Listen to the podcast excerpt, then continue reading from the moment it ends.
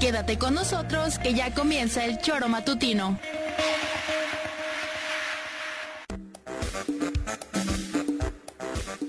Porque somos quienes alegramos tus mañanas. Interactúa con nosotros y búscanos en nuestras redes sociales como El Choro Matutino. Sintonízanos desde nuestra página web www.elchoromatutino.com y llámanos a cabina al 777-311-6050.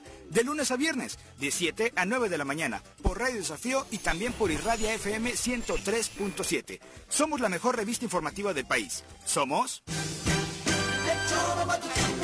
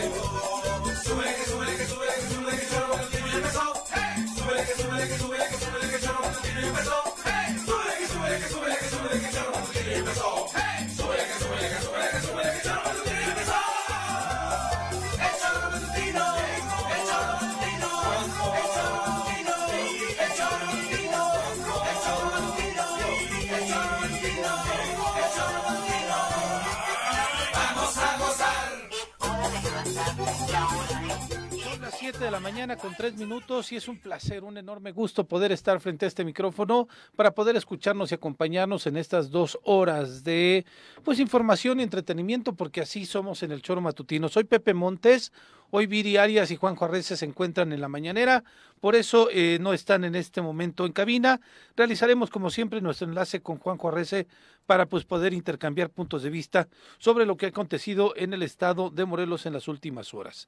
Son es miércoles 15 de eh, marzo. Ayer andaba yo diciendo febrero en la emisión de la tarde, ando un poquito este, desubicado, pero ya este, aquí acomodándonos los chakras y demás. Es 15 de marzo y estamos transmitiendo a través del 103.7 en Irradia FM para todo el estado de Morelos, parte de la zona norte del estado de Guerrero también, y desde luego en nuestras redes sociales de El Choro Matutino, tanto en Facebook como en YouTube.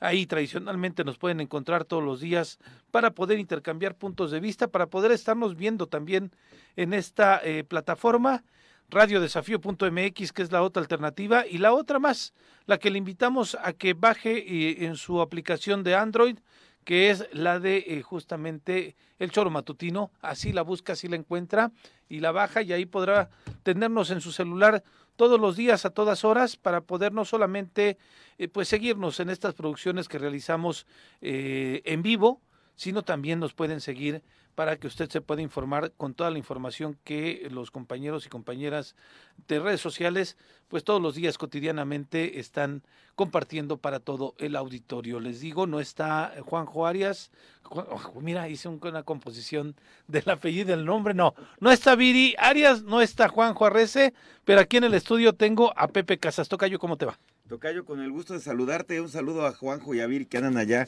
con el presidente de la República, echándose sus tamales seguramente. No, dicen que no invita nada. No, pero afuera ahí en de, ah, bueno, de, Palacio, ¿no? Es que como y dijiste con el, presidente, y dije, no, dicen que ni café, bueno, pero en fin. Ay, ay, ay. La austeridad republicana. Y, contento de estar aquí en estos, en estos micrófonos. Un saludo a todos nuestros amigas y amigas que ya están conectados ahorita en las redes sociales y nos escuchan a través de esta estación, mi querido Pepe. Pues bueno, pues vamos a darle porque también tenemos en la línea telefónica a Juan Juárez que nos está escuchando ya desde Palacio Nacional. ¿Qué tal, Juanjo? ¿Cómo estás? ¿Qué pasó, Pepe Arias? Buenos días. ¿Todo bien? Bueno, si decías Pepe Casas no había bronca, me ibas a saludar a mi tocayo. ah, ah, ya nos llevamos así, ¿eh, Juanjo? No, no, era para el otro güey. Para el otro Pepe, cabrón. ¿Cómo andas, Juanjo? ¿Qué tal, ¿Qué tal el clima en la Ciudad de México? ¿Qué tal el ambiente de la mañana? Más fresco, más fresco que en Cuernavaca. Ah, yo venía con chamarrita, pero sí, sí hace, el palacio hace fresco, más fresco que hay en Cuerna. Y bueno, aquí estamos un día más. Como sabes, podemos estar viniendo a las mañaneras, Viri y yo, Sí. Y cuando, pues de vez en cuando siempre es interesante, ¿no? Estar por aquí, intercambiar opiniones con la gente del gobierno y tal. Iri está dentro en la sala ahorita, donde está ahorita en este momento comenzando comenzando, estoy viendo aquí fuera en las pantallas, yo estoy en, en otra oficina en Palacio, y bueno, eso con ganas de poder platicar con todos ustedes desde aquí, desde Palacio Nacional.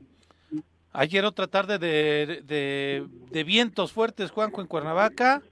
Muchos traemos los carros este, hechos añicos, pero este, afortunadamente dentro de todas estas eh, pues eh, situación climática no ha habido ninguna eh, situación que lamentar. En la universidad se cayeron árboles, sí, sí, sí, pero afortunadamente ¿no? hay no hay daños ni materiales ni humanos, ¿no? Entonces, este hay que estar atentos con esta situación del clima. Allá en Huitzilá, ¿cómo amanecieron, Pepe? Frío. Sí. Muy fresco. Ahora sí. Muy fresco, sí. De repente el clima está medio loco porque ya se sentía templadón y arreció el frío. Sí. desde el domingo volvió a bajar. El domingo, como a las 3 de la tarde, llegó una especie de, tormenta que no llovió, pero y de ahí bajó la temperatura hasta hoy, ¿verdad, Pepe? Sí, y con esta agüita, ¿verdad, Juanjo? Que como que quería llover y no. Sí, pero no. El, ese, ese Refrescó, pero no cayó agua. En fin. Oye, Juanjo, el día de ayer ya casi, bueno, no, no nos pudo, no lo pudimos comentar porque ya era al término de la emisión del choro matutino de ayer pues sabíamos que eh, estaba convocando a América López, la ex titular, aunque ella se dice todavía titular, la ex titular de la entidad superior de auditoría y fiscalización, estaba citando una rueda de prensa. Eh, casi a la par, la rueda de prensa empezó a las 10 con 5, una cosa así, y casi a la par la fiscalía en Casa Hidalgo exactamente. Y la fiscalía en ese momento emitió un comunicado casi casi a la par en donde decía que derivado del avance de las investigaciones, los peritajes, las testimoniales, la Fiscalía Anticorrupción advirtió que América N presuntamente pudo haber cometido falsificación de documentos, uso indebido de documentos, ejercicio abusivo del servicio público, ejercicio ilícito del servicio público, peculado, así como otros delitos relacionados con malversación de recursos públicos.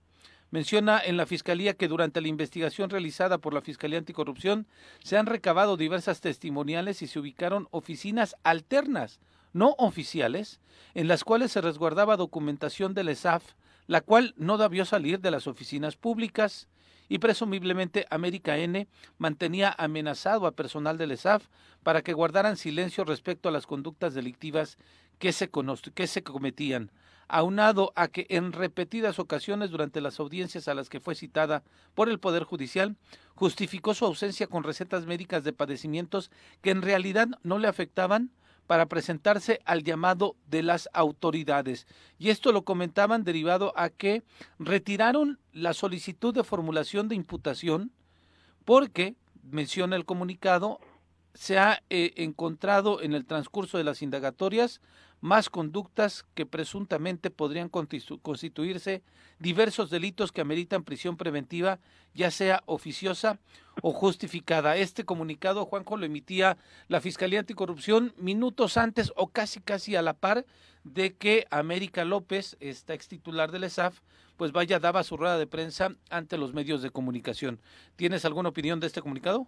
Pues yo lo que le quiero decir a América López es que Zapotitla, por ejemplo, durante su época de poder, se burlaba y decía que, que, que no, que todo era paja, ¿no? Que no iba a pasar nada y que él era inocente. Está en la cárcel, sí. afortunadamente, y a ella le va a pasar lo mismo.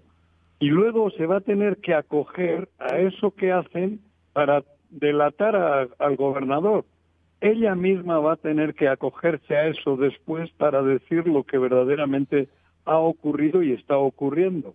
Es claro y obvio. Si ella no lo quiere entender así, la tiene jodido.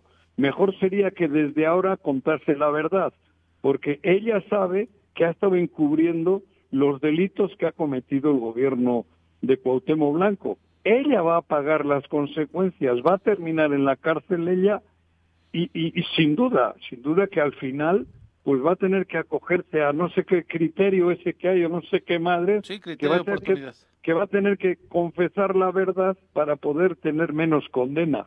Pero desde aquí se lo digo, mi querida América, vas a ir a la cárcel porque eres la persona que ha tapado y ha encubierto y ha cometido delitos desde la auditoría que, que, que, que, estabas al frente. Es, es obvio y palpable. Por mucho que patalees, Zapotitla decía lo mismo.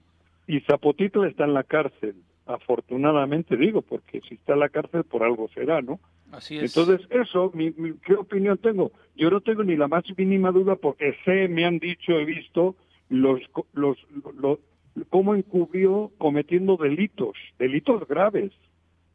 Entonces, por mucha conferencia de prensa que te vas a quedar sola América, fíjate, con el nombre tan grande que tienes de continente, te vas a quedar como como fraccionamiento de, de, de, barrio, cabrón. Así te vas a quedar después. De América vas a pasar a eso, a un fraccionamiento chiquito, cabrón. Pepe. Porque te, te lo mereces, porque has hecho daño, porque has hecho cosas indebidas por proteger los actos delictivos que se están cometiendo en el gobierno. Ha sido herramienta de ellos. No te pongas a dar conferencias de prensa absurdas y no vayas de heroína cuando sabes que tienes un pedo monumental. Eso es lo que puedo decir, porque es claro, sabemos todos lo que ha hecho. Para eso era, para eso la pusieron. Y ahora pues va a tener que pagarlo tarde o temprano. Ellos se van a ir, mi querida América, y te vas a quedar en la cárcel, porque no te van a venir a ayudar, ¿eh? Es típico de Cuauhtémoc Blanco. Te va a dar una patada. Ve cuántos, creo que son como 40 personas a las que ya les ha pegado una patada en el culo y tú vas a hacer la 41 y te vas a quedar en la cárcel, mi querida América. Tocayo, ¿alguna opinión? Coincido totalmente con lo que dice Juanjo y quisiera abonar eh, parte de la experiencia que tuve como legislador eh, con América. Eh, fíjate que rasuraba los pliegos de observaciones de varios municipios. Ella llega casi al, final del ejercicio legislativo. Es correcto. Ante igual una crisis que existía en la Auditoría Superior, lamentablemente la Auditoría Superior no ha tenido una estabilidad en los últimos 10 años y bueno, eh, había jurado ese voto de confianza para poner orden en la auditoría, situación que en lo personal cuando hicimos la revisión de las cuentas de hace dos trienios de Huitzilac, donde se encontró malversación de fondos de manera importante, eh, de la noche a la mañana los expedientes ya no estaban, eh, largas, ya tenía mucha carga de trabajo y comenzaba a dar evasivas. Eh, sabemos que ahí al interior hubo muchos arreglos con municipios, pero sobre esos en, en, las cuestiones pecuniarias para poder, lo que se dice, rasurar los pliegos de observaciones, incluso hasta modificarlos para que las observaciones no fueran eh, de carácter, eh, que fueran nada más de observaciones administrativas y no de resarcimiento de la hacienda pública. Por otro lado, coincido también con lo que dice Juanjo, porque la cobija que se le ha dado al Ejecutivo y a sus aliados a través de la Auditoría Superior eh, ha sido mucha desde la cuenta pública de Cuauhtémoc Blanco de Cuernavaca, que aprobaron de manera express. Esa cuenta no contó con los votos suficientes en el, en el Congreso del Estado y además violentó en su momento el procedimiento, pero América, de una manera muy, muy express, eh, determinó que los tres años de Cuauhtémoc Blanco como presidente municipal no tenía ninguna malversación, no tenía ninguna observación y, y, trataron de sacar a votar pronto esa cuenta. Imagínate si eso sucedió en Cuernavaca, lo que está sucediendo ahorita en, Morelos, en, todo lo que está cubriendo. Y también eh, quiero puntualizar lo que dice Juanjo, que tienen una maldición todos los que son servidores aliados a Cuauhtémoc Blanco. Eh, basta con que se sienten con él en una mesa, se pongan una peda, para que ya eh, transmita a Cuauhtémoc ese halo de poder, esa soberbia, que se sienten intocables y como dice Juanjo, no se han dado cuenta del impacto que va a tener esto ya a muy corto plazo. Hoy vemos una Angélica, eh, perdón, una América, que cuando tú tratabas con ella, cuando estaba en el cargo, déspota, este, mm, eh, muy soberbia, y ahorita la ves en conferencias de prensa queriendo refugiarse en la ciudadanía, quien es a quien menos le ha cumplido en su encargo, en su encargo de la administración de la auditoría. ¿eh? Hay que eh, comentarle, Juanjo, Pepe, auditorio, obviamente compartírselos a ustedes. Esta carpeta de investigación que eh, está enfrentando América, América López y que la Fiscalía retiró hace unos días, es una carpeta de investigación por una denuncia que hizo alguien más de la entidad superior de fiscalización por una situación de mal manejo del recurso de la entidad superior de auditoría y fiscalización. No es por otra cosa, esa, la primera, la que está ahí, por la cual está compareciendo, aunque ha evadido la posibilidad de comparecer ante el Poder Judicial eh, y la ha evadido de forma burda, ¿no? Primero diciendo que no tenía abogados, que no llegaron los abogados, después sí ya teniendo un amparo, pero en fin, eh, esa es la primera. Pero el día de ayer que sale América a la rueda de prensa a decir que es una perseguida política, de que la Fiscalía Anticorrupción sigue órdenes de los diputados, me parece que la señora no se acuerda de que a media cuadra de mi casa, porque a mí sí me consta y tengo que recordarlo, había un arriba de una lavandería donde llevo este mi ropita. Los calzones. exactamente, estaban estaba ahí documentación oficial de la entidad superior de auditoría y fiscalización en un domicilio que no está registrado como sede ni siquiera alterna de la entidad superior de fiscalización. Y tan solo el sacar documentación de cualquier dependencia, de cualquiera, pero mucho más de esta, porque se tienen, ahí se están revisando las cosas o ahí se están tratando de quitar y meter algunos papeles para cuadrar las cosas, ¿no? Entonces, eso, eso tan solo, señora América López, me parece que usted lo sabe perfectamente y nada más nos quiere hacer que parecer que es una eh, verdadera eh, perseguida política, eso es simplemente cárcel, es un delito que usted cometió. Y las otras pruebas que seguramente dice la Fiscalía en el otro boletín que tienen, pues entonces serán mm, muchas más pruebas que le aporten en contra, pues obviamente de ella. Ella ayer se dijo perseguida política, ella ayer se dijo que los diputados están buscando eh, lavar sus cuentas, o sea que, que que es la de Yecapix, la de Yautepec, la de Tetecala, que son diputados ahorita, este, quieren una ESAF a modo para sanear sus cuentas y a ella solamente Eso culparla es lo que dijo de todo. Cuauhtémoc, ¿no se acuerdan que eso ya lo había dicho Cuauhtémoc? Pues, eh, me parece que el discursito viene igualito. y mira, y mira qué eficiente el, el Poder Judicial que le informaron a tiempo, o ella se enteró a tiempo, de que la Fiscalía había sacado las carpetas para presentar más pruebas, ¿eh? Porque ayer lo dijo ella misma también, se enteró perfectamente qué eficiencia de pronto en el Poder Judicial con algunos casos. Y también dijo que Juan Salazar va a ir a otra chamba, ¿no? Ah, sí, también, sabe mucho esa chica. Sí, sí, sí, sabe mucho. Ahora, Paco, Sánchez ayer emitió algunas declaraciones, las preparamos, producción, para que las eh, escuchemos. El presidente del Congreso del Estado, Francisco Sánchez Zavala, evidentemente, pues además no sabía de las declaraciones que había hecho esta eh, exfuncionaria, porque estaban justo ellos en la comparecencia de López de de, el, el, encargado de despacho de la Secretaría de Hacienda. Tenemos a Paco López. Vamos a escuchar al eh, presidente del Congreso del Estado, Francisco eh, Sánchez Zavala. En segundo lugar, quiero decirte que si ella tiene alguna posición precisa en contra de las o los diputados, pues la tiene que hacer ante las instancias correspondientes, presentando las pruebas también que acompañan sus dichos. Eso es importante para que no entremos en la, en la declaratoritis, ¿no? Porque solamente sean medios en los que se intente acusar su fundamento de una u otra situación. Y, en ese sentido, eh, lo que me comentas, eh, pues categóricamente cualquiera de las, acusaciones, es que así fueron, te repito, no las conozco, no he visto las declaraciones, eh, pero sin embargo el proceso y el procedimiento que ella está que está en su contra es derivado de pruebas contundentes, entendemos, porque conocimos, se solicitó a la Fiscalía Especializada en combate a la corrupción la información del contenido de las carpetas y son pruebas que se están presentando en, el, eh, ejercicio de sus funciones como titular del ESAP. Así que, bueno, ya serán los órganos de tanto la Fiscalía como el Poder Judicial quienes determinen lo conducente. Nosotros ya hemos dejado ese de, parte de lado, esa parte que sean los órganos que le corresponden los que determinen. Diputado, legalmente sigue siendo América la titular de la ESAP. Ella habla de que un juez desechó este recurso de destitución. No, no, el juez lo que ha manifestado eh, que no, no termina el Congreso con el procedimiento que está legislado, que recientemente se legisló para consolidar su destitución.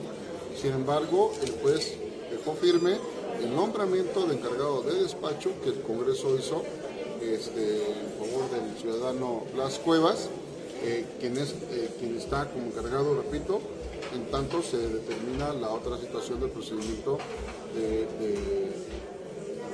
que está en, las instancias jurídicas, en, los juzgados distritos. Pero el, nombramiento fue... Y es que fíjate, eh, Juanjo, eh, hacer la aclaración que, eh, que, realiza el diputado Francisco Sánchez, es que ayer América López dentro, hoy se cortó, bueno, América López Pepe, ayer dentro de esta rueda de prensa que mencionaba, dice ella así tal cual y hasta en mayúsculas tiene en su discurso, estoy al frente de la entidad superior de auditoría y fiscalización del Congreso de Morelos. Usurpación de funciones. Fíjate que algo que, comentabas y recalcarlo para nuestros amigos del auditorio, América tiene bajo, cuando era la auditora, en su entrega-recepción, ella y en sus facultades, ella tiene el resguardo de toda la información que se le entregan de las dependencias para su revisión. Entonces, eh, la valía que puede tener una hoja, Pepe, en cualquier municipio, en cualquier, puede ser una hoja de una comprobación de 10 millones de pesos, puede ser una hoja donde exista eh, las firmas de un contrato que no tuvo licitación pública o que fue adjudicado de manera ilegal.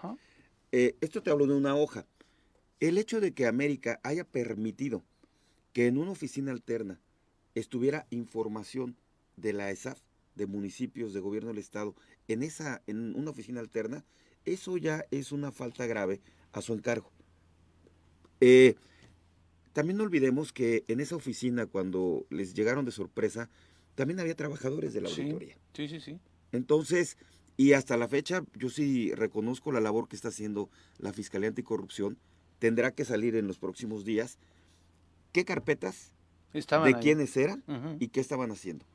Y las declaraciones también, que, obviamente no voy a excusar a los trabajadores, pero con tal de conseguir su chamba, con tal de ganarse a la jefa, con tal de, de mantener su trabajo, acceden a estas situaciones, pero hoy que se vean que van a enfrentar la cárcel, ellos van a decir, no, ¿sabes qué?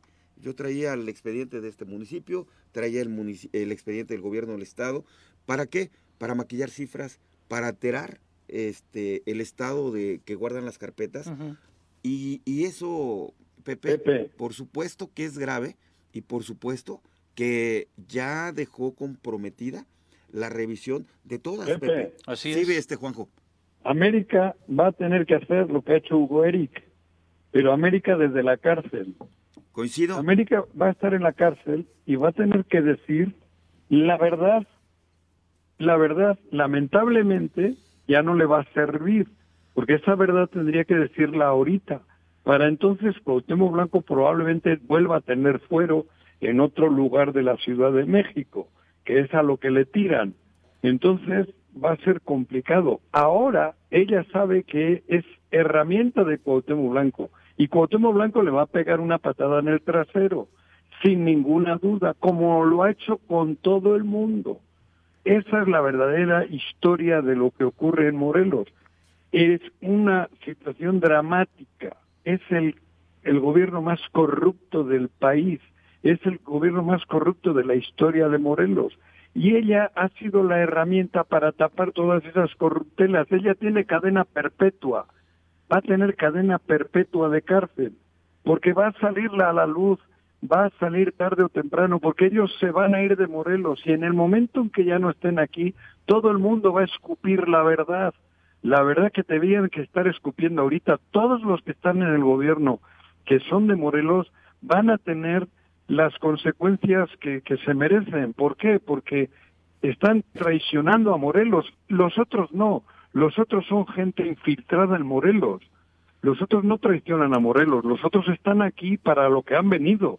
Hablo toda la, todos los de Tepito e incluso algunos de Veracruz. ¿eh? Juanjo, ¿qué le, ¿qué le habrán prometido a América? ¿Qué sabrá?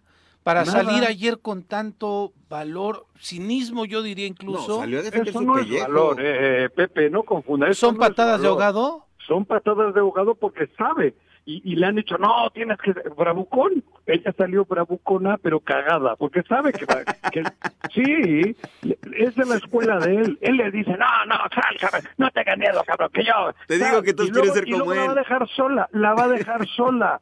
de, de mí se acuerdan, América te va a dejar sola. A todos les ha hecho lo mismo. Ah, en ah. su historia ha hecho igual. Juanjo, En ayer yo la vi. Aquí, eh, Ayer yo la vi sola, ¿eh? Sola. Es que eso, y le ha dicho, y ayer ella ha salido pensando que así va a solucionar su problema, y lo único que está haciendo es agravarlo, agravarlo, porque luego cuando tenga que acogerse a ese criterio de no sé qué De madre, oportunidad. de oportunidad, ni entonces le va a servir. Pero ¿Por ¿sabes qué? qué? E- Porque- ese ese Eh, criterio, Juanjo, va a ser nada más para abaratar su condena. Eso te digo, de Uh, cadena pero de que va a estar ahí, para que le 40 hagan una rebaja Sí, en el número de años. Digo, si le van a dar Claro. 15, pues a ver, Ajá. échale y te van a tocar 7 y vas a Ah, recuperar 7 años de tu No vida. decía Cuauhtémoc que Zapotitla, que era un ataque también político. Sí, decían no que era qué. político. ¿No decían eso? ¿Y Sí. dónde está Zapotitla? de, de ahí no se acuerdan algunas Digo- mujeres, ¿eh? Este, de, de esas declaraciones desestimando a la chica esta que acusó de violación. Ah, Claro. este, no pasa nada, ¿eh? Cuauhtémoc Blanco No. no, le creía a esta chica. Claro, y no, sí le creía, lo que pasa que la desmentía. Creerle sí le creía, porque es su especialidad. Lo que pasa que misógino por un lado y, y, y pensando que es todopoderoso, porque él le decía a Zapotitla lo mismo, no, que aquí soy el gobernador yo, cabrón, te la pela, Néstor, güey, no tengas miedo, güey, al bote, Bueno, que al sí, bote, Zapotitla. que sí Pues así, Guarneros está recibiendo un trato un poquito preferencial en la parte de allá, Guarneros pero está sin hasta embargo, la madre de esto. Guarneros, sin embargo estoy está en- seguro en- que está hasta guardado. la madre, Pepe. Sí. Guarneros está hasta la madre. Guarneros, estoy seguro que él no es así. Está hasta la madre. Yo no sé por qué aguanta. Probablemente porque la jerarquía militar le está diciendo que aguante. Está obligado. Guarneros está hasta la madre, güey. Sí. Y estoy seguro que Guarneros no es como esta calaña. Fíjate, y lo digo, pero de verdad de corazón. Estoy seguro que Guarneros no es así. Y está hasta la madre, hasta la madre de ver todo lo que está ocurriendo ahí dentro. Y estoy seguro que, que, que en su día también lo dirá. Pero así son las jerarquías militares, ¿no? Sí, Así sin duda. entiendo yo, cabrón. Sí. Pero Gu- Guarneros está hasta la madre de aguantar a un burro, por no decirle otros apelativos, que, que es un inepto que tiene al, al otro futbolista cobrando el 25% de todo lo que ingresa. Efraín Él lo Hernández. sabe, ¿eh? Efraín Hernández. Efraín, claro, y eso lo sabe. Y Gua- Guarneros, estoy seguro que no es así, seguro, ¿eh? No, digo, yo en ocasiones me meto con él y digo, porque la inseguridad es, es terrible, ¿no? Y porque está Pero- escondido también de pronto, no sale a darnos la Pues cara a los morelenses, pero Juanjo. es que yo, eso mismo, para mí, eso indica, Guarneros está hasta la madre. Y eso sí que es opinión personal mía. ¿eh? y sabes Yo creo que es así. Pero bueno, hay jerarquías militares y le dicen aguanta vara. Pero Guarneros sabe todo. Guarneros va a ser el primero en que en su día va a poder decir todo lo que hay ahí dentro, porque Guarneros lo sabe. Sin duda, Guarneros sabe la corrupción que está habiendo ahí dentro. ¿Quién es el Efren? ¿Quién es el otro? ¿Qué ha hecho Ulises? ¿Qué ha hecho Carmona? Cristian Carmona. Él lo sabe, él sabe. Él tiene la información y sabe que está metido en un lodazal, en un mierdero. Él lo sabe, pero bueno, algún día lo sabremos. Verán lo que te graben esto. Bueno, esto queda grabado. Sí. Verán, verán oye, cómo es así. Porque Guarneros no es de esta calaña.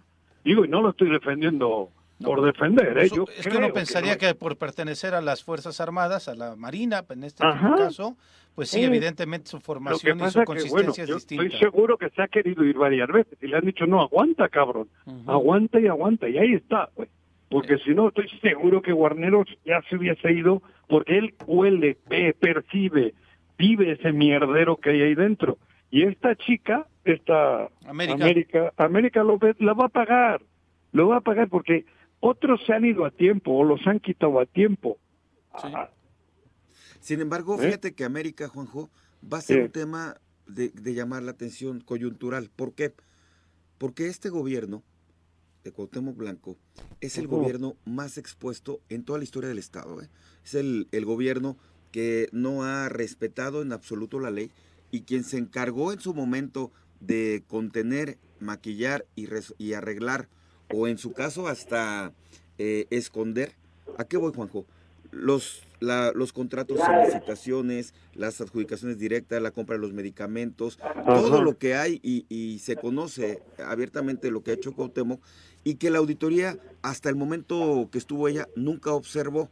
Entonces, eh, obviamente eso en el cuestión de las finanzas y la exposición que tiene el gobierno de Cuauhtémoc le va, le va a terminar de, de, reventar eh, no más de seis meses.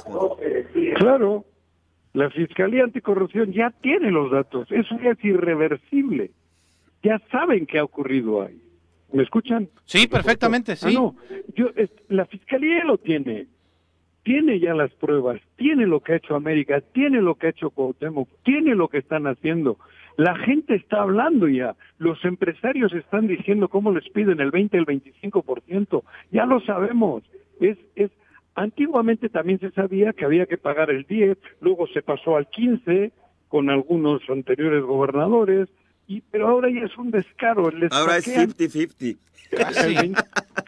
ya va en el, en el 25-30%. Eh, y ese le frene, frene ese, ¿cómo se llama? Efraín Hernández. Efraín Hernández, el encargado de la unidad de Juanjo, yo he platicado con empresarios que no le han entrado y le han entrado 50-50 en la Comisión Estatal del Agua, ahí con Jaime. Ahí está, ahí está, ahí está chingón, ¿eh? no sé, con el tema de las plantas de tratamiento y algunas obras de tubería, 50 y 50. Hay otros rubros como el de salud que no que no hay otros porque solo hay un proveedor. Claro. solo hay uno que, que, es el, el Cristian Carmona este, ¿no? Y que ahora ya le ha entrado a la política abiertamente. Sí, ahora ya quiere, ya es morena, ya es un tipo, un luchador social de toda la vida. Es, es un revolucionario, ¿no? Marchó con el ¿Eh? presidente, si no, pregúntale ahorita. Sí, marchó con el desde presidente. El, desde el desafuero, desde 2005. Y seguramente estará el domingo en la del 18.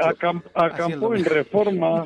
Oye, vamos a ver cuántos van el 18 ahí al, a la nueva este marcha, Juanjo, con el tema de la energía. 18 de marzo, ya ves que hay otra Esta concentración que estás este, ah, convocando ¿no? En el tema de la energía por el tema del litio. Bueno, vamos a hacer una pausa, son las 7.33. Regresamos rapidísimo a darle un repaso porque este Ayer terminaron las comparecencias, hoy se esperaba, estaba programada la comparecencia del vicealmirante Guarneros justamente, pero esta fue cancelada y pues según algunas declaraciones de la diputada Mirna Zavala decía ya se concluyeron las comparecencias, ya después Francisco Sánchez tendrá que informarlo de manera formal, pero ayer vamos a poner un audio de Agustín Alonso de cómo le dice de nueva cuenta ahora al secretario, al encargado de despacho de la Secretaría de Hacienda pues ustedes llevan cuatro años y no han sabido planear perfectamente el presupuesto, porque ahora a escasos tres meses... Pero ya amenazan que van a colapsar el gobierno sí, del Estado. a escasos tres meses quieren ajustes, pero ¿sabes cómo quieren el ajuste, Juanjo? ¿Cómo? Casi, casi mandando un WhatsApp. Oigan, nos hacen falta acá. O sea, mandan un documento ah. nada más y ayer Agustín ah. les dice, no, lo que tiene que hacer es una iniciativa presentada por el gobernador en donde venga justificado el porqué del ajuste, no nada más un oficio. Es de caricatura esto. Híjole, sí, verdaderamente. Oye, ¿ya te echaste tu, tu guajolota, Juanjo? ¿Cómo? ¿Ya te echaste tu guajolota ya en la ciudad? ¿Cómo que me eché una guajolota? La torta de mole de tamal. que, no soy ningún pervertido. ¿Cómo? Ah. Tan temprano ya estás pensando en cosas de esas pues fantasías. ya, sabes que uno está siempre listo.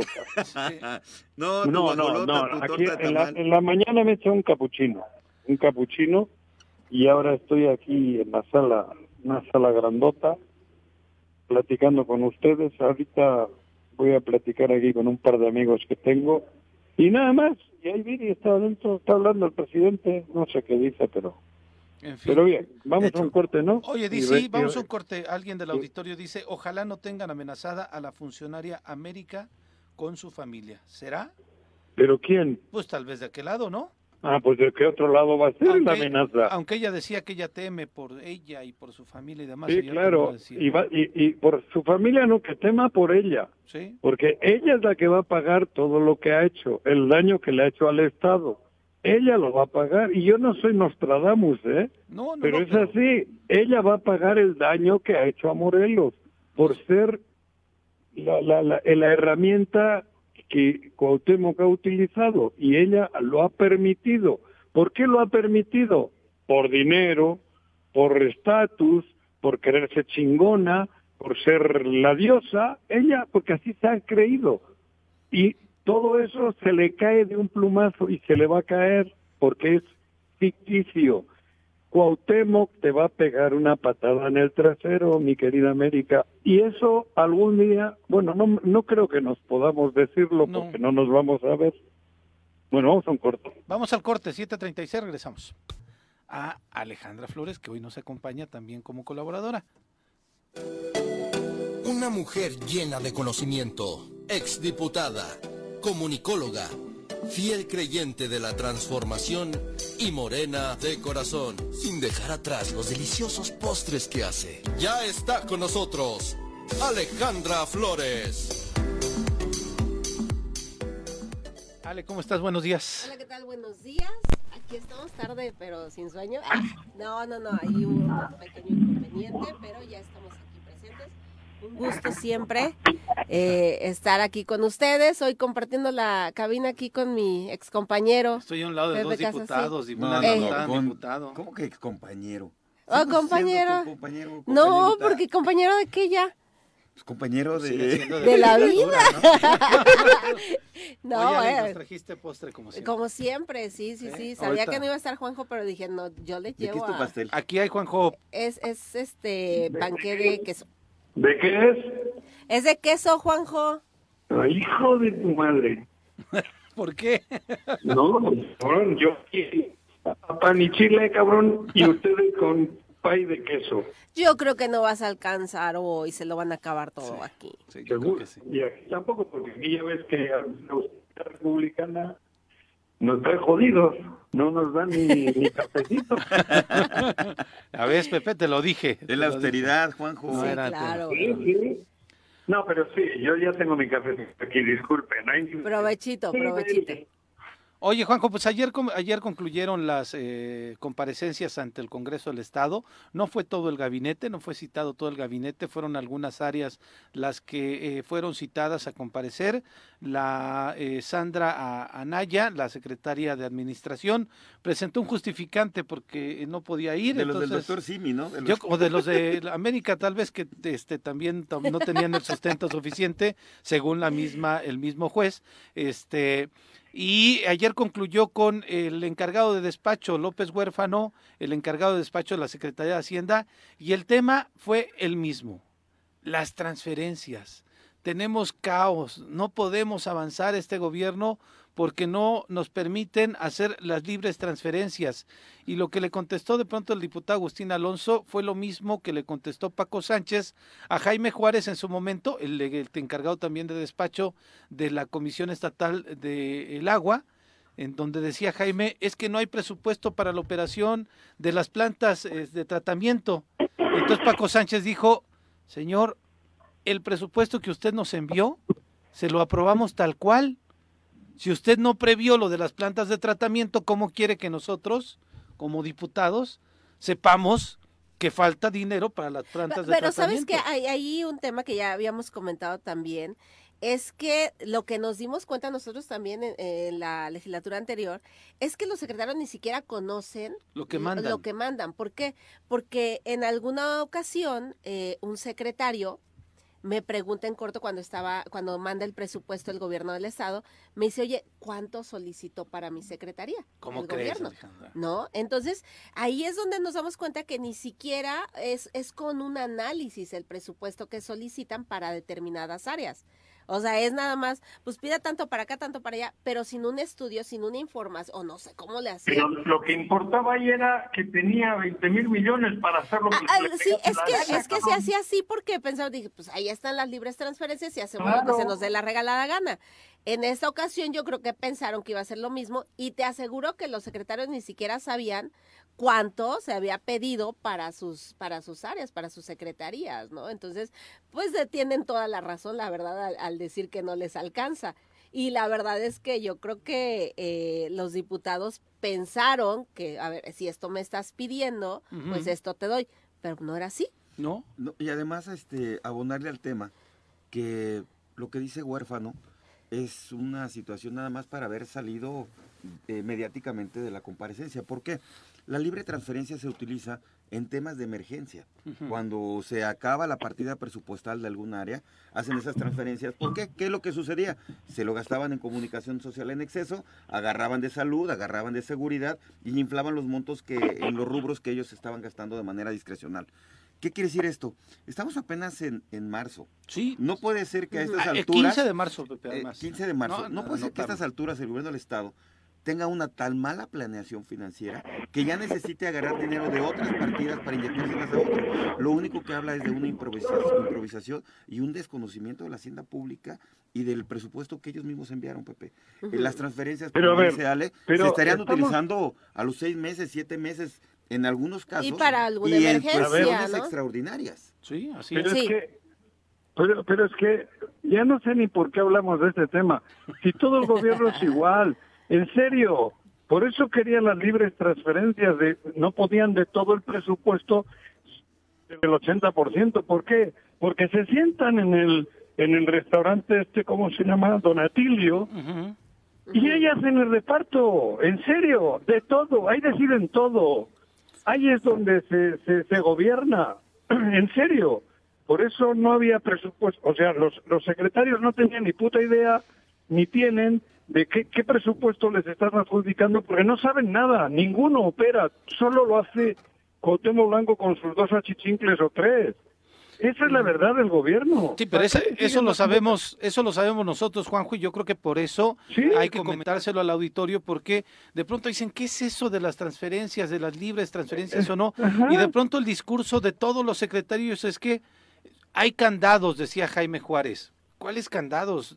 Está, se está haciendo lo que la ley determina. Eso dijo. Decía, este, sí, claro, Es que decían es muy candados, sencillo. Mira, decían la Comisión candados. Estatal del Agua tiene 20 mil millones de pesos. Ajá. Eh, está. Le llega a su dependencia y lo ejecuta. Lo que pasa en Hacienda, a él no le afecta en absoluto en, en su comisión. Él, él fue a Lo que hablar pasa es que debe dar pro- de candados porque no ha de poder utilizarlo para campaña, ¿no? Posiblemente. No, ya está de decir, es que hay candados, no lo puedo utilizar para lo que yo quiero, ¿no? Lo tengo que utilizar para la secretaría, ahora sí. Y que- Entonces, pero- ah, de esos candados ha de hablar. Pero de pronto Jaime, él quería llegar a ser secretario de gobierno y de pronto en el discurso con los diputados hablaba así, hay que generar puentes y diálogos entre el Ejecutivo y no sé qué. Maestro, eres, estás en un área completamente operativa, no política. Entonces que tu labor se entienda que como secretario de despacho, porque además eres encargado de despacho, estás en un área operativa del agua, de cuestión hídrica, de política Nada que exclusivamente ver de con eso. el tema de las transferencias. y Hacienda. Relájate, maestro, que lo demás lo resuelva Samuel Sotelo si es que tiene capacidad. El otro eh, señor que llegó para mentir Pero también. ¿cómo le echaban y porras que- cuando ah, llegó no, Zapata? claro, decían, ay, un morelense. Y el cuate nos mintió diciendo que aquí estaba Cuauhtémoc cuando no estaba Cuauhtémoc, ¿no? Otra más. Y, que- y de lo demás que se encargue huérfano, que también ayer, se cae, ¿viste? bueno, mira, y ayer huérfano le dijo a Agustín Alonso, tienen cuatro años en el gobierno y no han sabido planear el presupuesto. Sea, les digo, Porque es No hay increíble. planeación de ningún tipo. Es, Es- eh, que- es Si terrible. no saben qué es eso. Sí. Por eso ahora están locos. Ahora no saben qué pedo, cabrón. Ahora qué hacemos. Si no tenemos ni idea. ¿Por qué? Porque ya no tienen los 20 mil millones que tenía este futbolista para hacer lo que le salía de las narices o de los testículos. No, no, hombre, Juanjo. Y, y después le dicen a los diputados, oigan, hay que encontrar un mecanismo que no sea tan eh, burocrático para Ajá. poder hacer las transferencias. Y le- Paco Sánchez le dijo, maestro, yo soy diputado y tengo que seguir el protocolo legislativo. Es decir, tú me tienes que enviar una solicitud, nosotros la tenemos que analizar, se va a comisiones y ya después se aprueba. No, estos cuates quieren, te digo, porque además así lo hicieron saber ayer, las tres solicitudes de ampliación de presupuesto hacia algunas otras dependencias solamente acompañadas de un oficio, sin ninguna justificación, sin ninguna carpeta que sustente el por qué es necesario Claro. realizar estas transferencias y movilizaciones. Ayer mismo se los decía el diputado Agustín Alonso, tiene que ser así y tiene que venir no firmada por usted, sino por el gobernador del estado. Vamos a escuchar lo que dijo Agustín Alonso el día de ayer en esta comparecencia, que además fue tersa, ¿eh? Tampoco fue tan este enfrentada, no, sino fue una este, tersa, una eh, perdón, comparecencia tersa, en donde solamente Agustín Alonso hacía estas precisiones el día de ayer. Eh, si bien es cierto, aquí podemos hablar de alcances, números, estadísticas, pero allá afuera se reflejan en hechos todo lo que tenga que ver con presupuesto y aplicación del mismo. Quiero preguntarte, contador, el porqué de las declaraciones ante medios de comunicación, que por cierto han sido varias, de que por no tener las libres transferencias y dado a que todas las ampliaciones presupuestales tienen que pasar por este poder legislativo, un poder autónomo y soberano, se habrá de colapsar el Estado y que hay riesgo de huelgas, de crisis, y prácticamente todo lo malo que pueda pasar se culparía o se responsabilizaría a esta legislatura. Creo que nada de nada es más falso de, esas declaraciones. Eh, ¿Por qué? Si llevan ya cuatro años y medio de este gobierno y una de sus tareas es la planeación, creo que no es posible que en este presupuesto 2023 nos haya programado y planeado el gasto que iban a tener. Ya contando como experiencia los cuatro años que tiene la administración, ya tenían el tiempo necesario, creo yo, de conocer bien Morelos y sus necesidades. Creo que es momento de no dar lugar a los pretextos.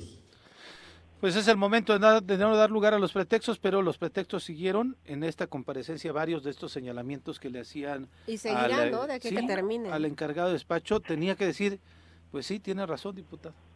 Varias veces lo tuvo que hacer así y pues bueno, se cerró las comparecencias, estaba programada para el día de hoy una comparecencia en el Pleno con el comisionado estatal de Seguridad Pública, el vicealmirante Guarneros, pero esta se canceló, así que eh, pues creemos que ya el Poder eh, Legislativo continuará con esta agenda de temas que tienen que decidir, de nombramientos, de leyes que tienen que continuar.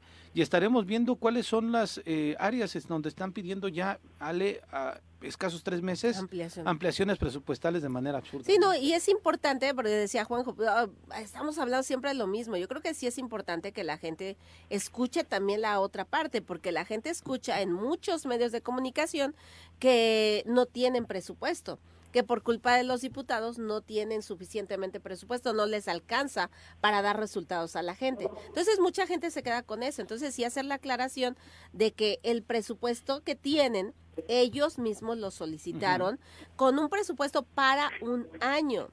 Entonces, que ahorita en este mes digan que no tienen presupuesto, entonces hay quien tiene que aclarar por qué no tiene presupuesto, pues son ellos quienes dicen que no les dieron presupuesto a los diputados, ¿no? Entonces, eso sí lo tiene que tener claro la gente. Claro que lo tiene claro. los ciudadanos, pues hay que recordarlo, hay que recordarlo, ¿no? Bueno, está bien recordarlo, pero lo que está claro y obvio es que ninguno de los secretarios o secretarias trabaja porque no han necesitado trabajar, porque todo estaba eh, dirigido desde la oficina de Cuauhtémoc, nada más, ellos solo están esperando a ver qué les dice. O sea, no hay planificación porque ni trabajan, no trabajan, están solo puestos ahí para cumplir con el requisito de que hay que haber o secretario o secretaria o encargado de despacho. Ninguno trabaja, no trabaja porque no necesitan trabajar, todos se los imponen, todo todos se los han estado imponiendo porque tenían el manejo del dinero. Han mandado el presupuesto al, Congreso, el Congreso les mandó a la chingada porque les, les quita el manejo arbitrario de 20 mil millones. Ahí se han vuelto locos. ya no saben qué hacer. ya se han vuelto locos porque no habían trabajado preparando un presupuesto diciendo el de obras públicas, miren, necesito 500 millones porque voy a hacer esta obra, esta otra, vamos a remodelar esto. No han trabajado nunca, en la vida han hecho nada, porque todos se los han impuesto. Todos se los decían, a la, de obras, a la de agricultura le decían, a ver, tienes que llevar 25 kilos de fertilizante a tal sitio, y solo ha hecho de recadista, no han hecho más. Por eso te digo, ahora están locos no saben qué hacer porque no han hecho nunca nada. Ahora, Esa es la, la cruda realidad. ya no tienen el, el manejo del dinero arbitrariamente. No trabajaron nunca, en cuatro años nunca. Y me consta por los que han salido. Todos los que han salido han dicho lo mismo. No podía. Rubalcaba lo dijo al aire. Lo dijo al aire. No me dejaron comprar ni un kilo de fertilizante. Todo lo hacían ellos. ¿No recuerdan que lo dijo Guillermo Rubalcaba. Sí, claro. López, él lo dijo y lo ha dicho Gilberto Alcalá y lo ha dicho todos los que han lo, lo van diciendo, lo ha dicho todo el mundo de los 40 que han salido madreados por este cabrón, han, han, ido, han, ido, han ido diciendo lo mismo. Esa es la verdadera realidad. Y ahora, el tema es muy sencillo, Juanjo. Para el auditorio que nos escucha con términos muy sencillos, la transferencia de recursos no es más que pasar de una cuenta a otra. Pero a escasos dos meses y medio de la administración que va arrancando, yo no, no me imagino en qué partida presupuestal ya se le acabó el dinero y de qué otra va, va a tomarlo. tomarlo, ¿no? exacto. A- a- a- estamos en 15 de, de marzo, Pepe. Sí, 15 de marzo. Es Ah, increíble. Porque qué, qué buena noticia sería para los morelenses decir, oigan, es que quiero transferir de comunicación social dinero porque eh, voy a hacer otro puente, porque este vamos a darle continuidad a, no sé, vamos a rescatar el sistema de agua potable. Vemos hoy una de las primeras notas en el, en el, en el periódico es donde Cuauhtémoc le echa otra vez la bolita a los diputados. Sí, que para confía que, los sean- diputados redireccionen Pero ¿a dinero. poco ¿sabes qué? el periódico todavía, güey? ¿Mandé? ¿Que a poco el periódico? Ah, bueno, es que me llegó el, el digital aquí en Twitter. Llega a Juanjo, las pero no, ya tiene mucho que no. Entonces, y sabes qué, sabes qué me, me, me, me, híjole, me hiere como morelense los, las nuevas palabras. Ahora Cuauhtémoc en un, son- en un tono de burla, obviamente irónico, que dice que apela a la humildad de los diputados. O sea, de verdad a este, a ese grado podemos, y, y a mí me sorprende que, que salga una primera plana y le den esa, ese juego, Juanjo, de Pero- la humildad. A ver, otra vez. pero, pero otra vez quieren que les diga. Ah, oye, y antes de que, de que comentes, ¿cómo quieres que si lo citan en Donatilo, pongan atención los secretarios? Si está toda madre, cabo. Mira, te ponen un filetito de Ah, tibón claro. al punto en una No, cama de sal del Himalaya. argentino. Espera, que te olvidas primero La el bebida que te argentino. Bueno, para ir eso se te abriendo boca. Eso sí lo pides. ¿No? ¿O no, mi querida Ale? Eso sí lo pides, pero en fin, oh, bueno, le compartimos, le A ver, compartimos al auditorio, hay Sí. este una movilización de ciudadanos en el Zapac de nueva cuenta, desde ayer eh, a través de WhatsApp y redes sociales, eh, vecinos de la colonia Milpilla, Santa Marta, Los Limones y Tulipanes, pues argumentaban que no les ha llegado el eh, suministro del agua. Eh, la versión de Zapac es el tema de que una bomba de nueva cuenta se quemó. Los vecinos dicen que eh, es posible que la Comisión Federal de Electricidad haya cortado la energía de este pozo y lo más probable es que, bueno, primero dijeron vamos a tomar las instalaciones del Zapac, eh, después, Después nos explica. lo que sabemos es que eh, seguramente eh, habrá afectaciones en la vialidad allí en Avenida Morelos, por eso se lo compartimos al auditorio para que tengan pues sus precauciones para circular por otra vía, Juanjo. Eh, vamos a hacer una pausa. Son Bueno, las siete va. con 59. No se vayan, regresamos con más información. Tenemos entrevista con el diputado Jorge Toledo, el diputado federal. Yo mejor me despido. Cuídate, Partiremos, Juanjo. partiremos el panque, Juanjo. Oye, ya por cierto, Andrés Manuel ya felicitó a la selección de béisbol que de nueva cuenta ganó en Te este digo. torneo, ahora contra Sí. Inglaterra. Gran, Gran Bretaña, 2-1. Exactamente, dos carreras a uno. Ya Sí. el presidente este, los felicitó, Felicitó. en la en la mañanera, lo que estamos viendo. En fin, pues saludos al presidente. Ahorita que lo vea. Ahora- porque oh. ahora no lo estoy viendo. Estoy aquí fuera en otra sala. Entra y dile que saludos desde el choro. Ahorita voy, ahorita. Al final lo voy a saludar, sí. Mira, tú le vas a tú le vas a dar la razón al presidente porque dice que la mayoría de los periodistas simpatizan con el movimiento, nada más que no pueden decir nada porque los corren. Aquí Eso al contrario. No, exactamente, ahí no simpatizan con el movimiento, ahí simpatizan con el dinero que les da Cuauhtémoc. Ah, bueno, aquí en. Morelos, sí, sí, sí. En Morelos, sí, Sí. ¿Y hay, por qué miedo a decirlo? Pues sí, es, no- es normal. El pedo viene ahora que les está dejando de pagar o les va a pagar o va a tener que sacar dinero de otro lado. A ver, va ¿de a tener que sacar dinero de, pues, de algún otro lado, del, de lo que Cristian Carmona tiene o de lo que tienen otros para poder cubrir el gran déficit que va a tener ahora porque no tiene dentro del presupuesto la millonada que tenía, cabrón. Exactamente. Y algunos medios de comunicación, aún sin cobrar, se la van a tener que comer. Sí, ¿Por Oye? Juanjo, Sí, y- porque- y, porque- además ¿por qué se la van a porque- tener que comer? Porque han mentido tanto, han engañado tanto que ahora no pueden decir lo contrario. Oye, Juanjo, además costo eso que debe tener ahora. dilema. Porque ¿Qué? mira, tienes que cubrir la ineficiencia del gobierno del Estado y las tres Sí. campañas políticas que están en curso. Uy, sí. ¿De dónde? Bueno, no sean pero así. Por eso, pero por eso te digo, ahora muchos ya tienen ganas de decir que es un ojete, este, bueno, que, que está mal, ¿no? Y no lo pueden hacer, porque ¿cómo has podido decir que es San Cuauhtémoc y luego decir que es un Ojais? Eso no se puede. Sí, difícilmente les... Lo van a tener que hacer poquito a poco, poquito a poco, y van a terminar diciendo todos que ha sido el peor gobernador de la historia. Y otras cosas, verán, todavía lo vamos a ver en titulares o en medios de comunicación de televisión o de o de, de, hablados de radio, ¿cómo van a decir lo contrario que están diciendo hoy? Ellos también se la van a comer. Sin duda. Porque no van a cobrar. Exactamente. Ocho con uno, Juanjo, un abrazo, nos vemos por acá abrazo, rato. Adiós. Un abrazo. Bueno, el auditorio no se vaya, continuamos aquí en el show informativo, todavía tenemos una hora más de información. ¿Dije matutino o informativo? ¿Dije el otro? Chale. Es el matutino. Ya, ubícate. Ahorita regresamos. 8 con 6, continuamos aquí en el choro matutino. Y está con nosotros el diputado Jorge Toledo, diputado federal por Morena del Distrito 1. Jorge, ¿qué tal? Muy buenos días. Buenos días, Pepe. Buenos días, Pepe Casas, Ale. Un gusto Jorge, estar acá en la cabina después de ya un rato que no, sí, que, no, venía por acá. No nos visitabas. Ayer tuvieron actividad en, el, eh, eh, en la Cámara de Diputados. Así es. Y nace el Sistema Nacional de Registro de Identidad con 311 votos a favor entre PAN y perdón, entre Morena y el PRI. El PAN votó en contra con 131 y hoy 17 abstenciones. Es un registro que va a eh, depender de la Secretaría de Gobernación y que eh, pues tiene eh, que va a concentrar datos biométricos y personales de todos los mexicanos, es decir, el nombre, apellido, sexo, lugar, fecha de nacimiento, nacionalidad y CURP. Esto fue parte de lo que trabajaron el día de ayer, Jorge.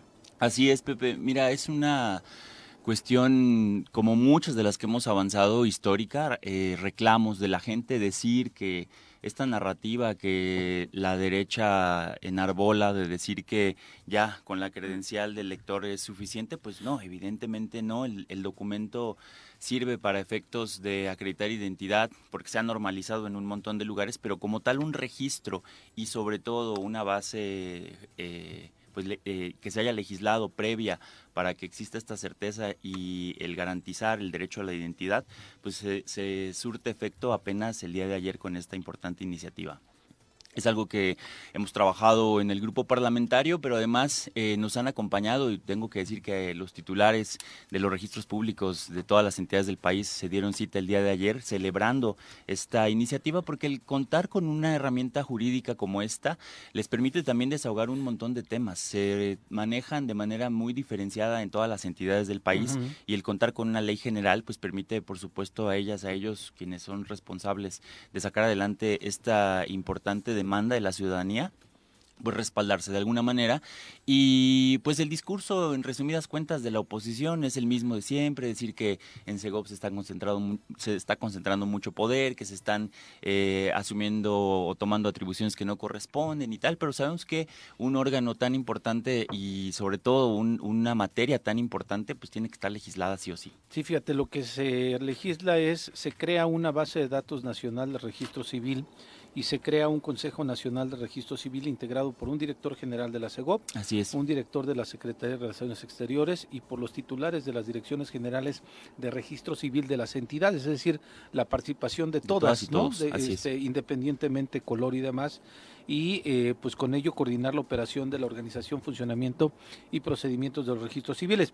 En este caso quizá y no este por defender absolutamente a nadie, pero este cuando hablas de la oposición mencionaba yo, quienes votaron a favor de esto fue Morena y PRI. Así es. Los únicos que mm. votaron en contra fue 131 votos del PAN y hubo 17 abstenciones del PRD, ¿no? Este fue el contexto de la votación, pero también ayer estuvo el secretario de Gobernación, ¿no? Sí, sí, básicamente su presencia también ha sido muy criticada siempre que está muy cerca del grupo parlamentario, nosotros, nosotras como diputados. Pero no solamente se reunió eh, con ustedes ayer, no, no, estuvo también con Así la oposición, Sí, sí, sí, sin embargo, siempre que Adán Augusto pisa San Lázaro, pues bueno, se vienen un montón de críticas de cuál es su papel, de cómo eh, se diluye con esas visitas la independencia de los poderes, la separación.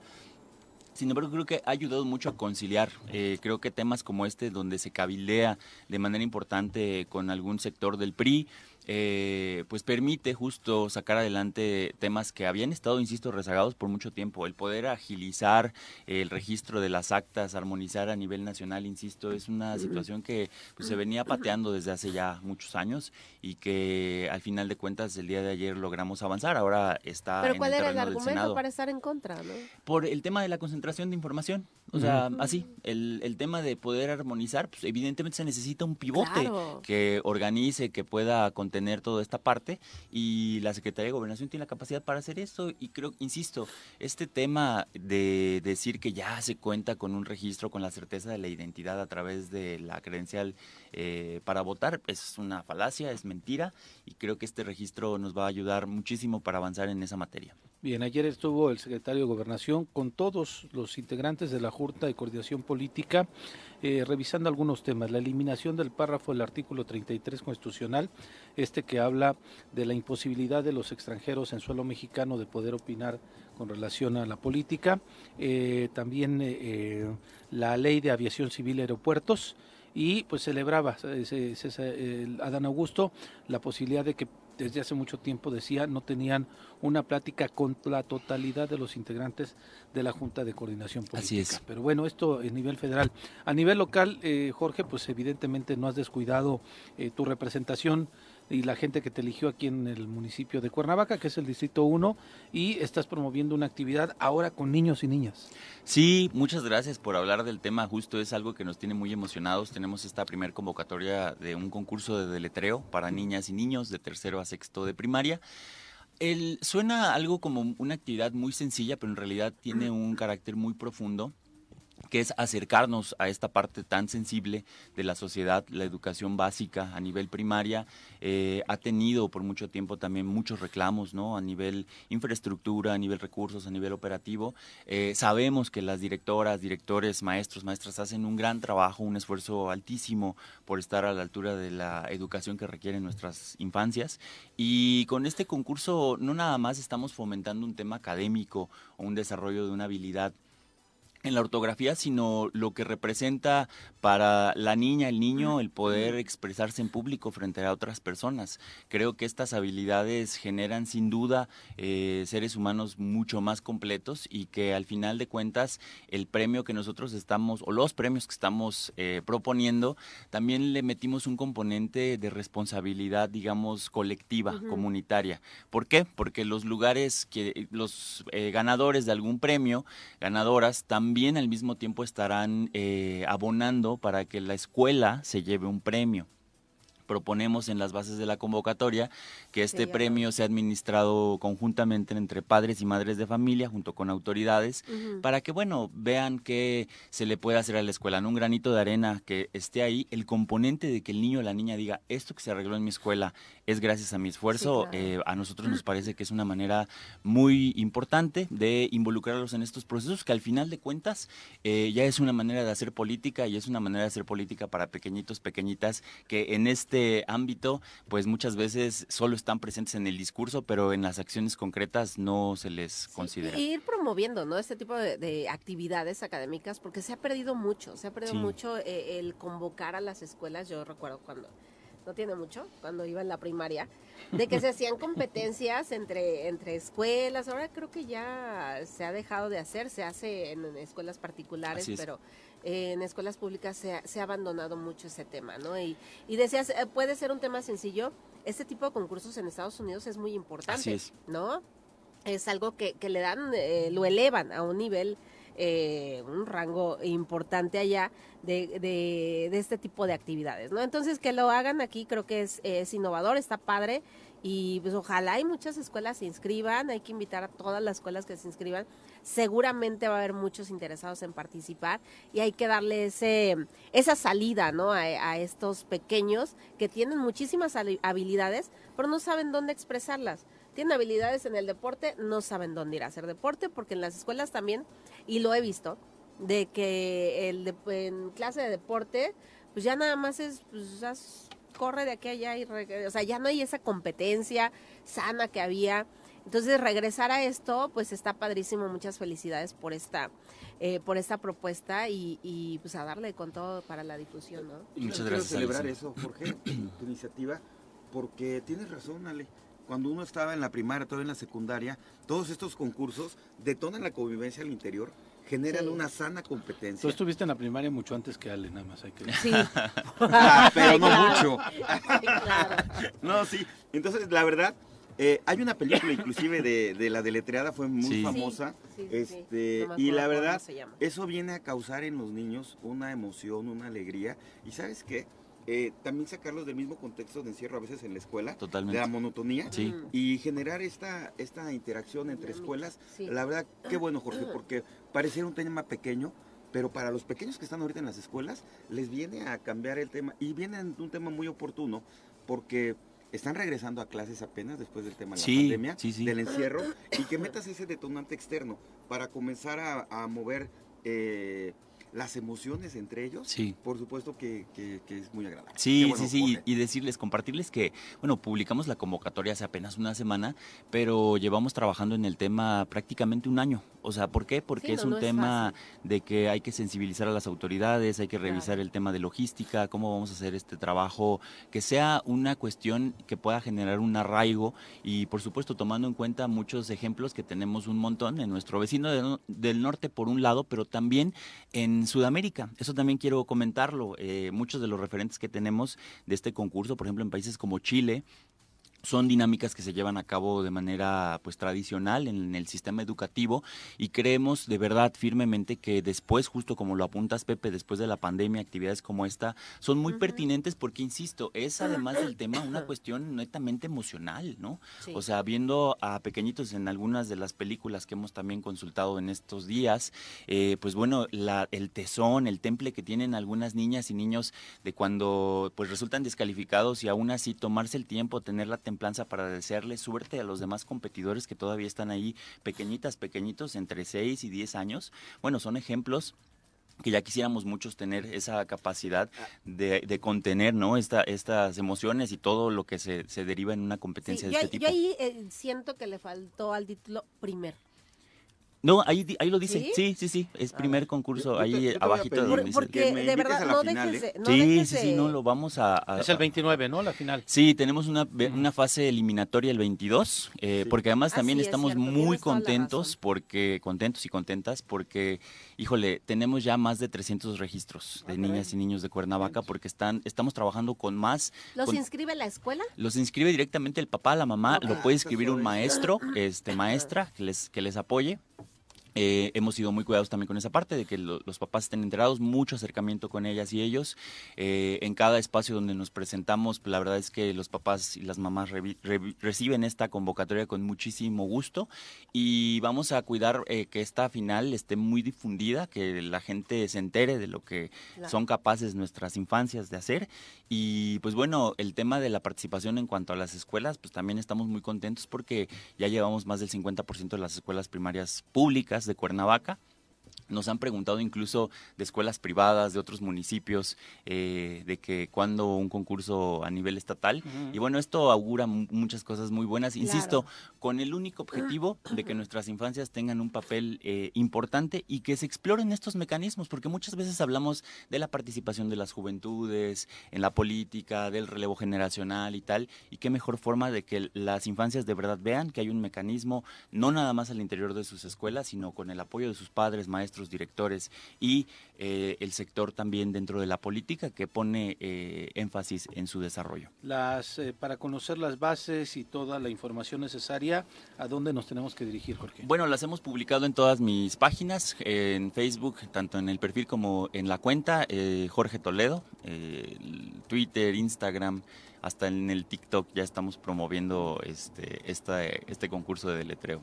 Hay varios chavitos tiktokeros, ¿eh? Entonces, Sí, sí, sí. Hay un chorro de niños. Un nicho muy sí. importante, así es. Importante, pero en fin, oye, ¿Qué es cambiándote de tema, Sí, sí. este, si podrías saber eh, qué pasará con los, las personas que tienen doble nacionalidad, con esto que se aprobó ayer en, en, el, en la la Cámara de Diputados. ¿Tienes el dato ahorita? O no? se mantiene la, doble el carácter de, digamos, la nacionalidad que ya se ostenta no se pierde por la por la modificación que se hace. Insisto, la cuestión de las eh, propuestas que ayer se avanzaron, afortunadamente, tienen un objetivo esencial que es el agilizar y homologar, sobre todo armonizar los sistemas eh, de registro público en todas las entidades, pero la condición de una doble nacionalidad no es exclusiva o no interviene solamente en nuestro país, son las reglas que eh, también establecen el país o los países adicionales y esto no se cambia por las disposiciones que tengamos. La doble nacionalidad ya estás, ¿no? Dentro del registro civil. Ya estás, ya están tus datos ahí, o sea, ya eres parte de no de, toda esa base de datos Así es.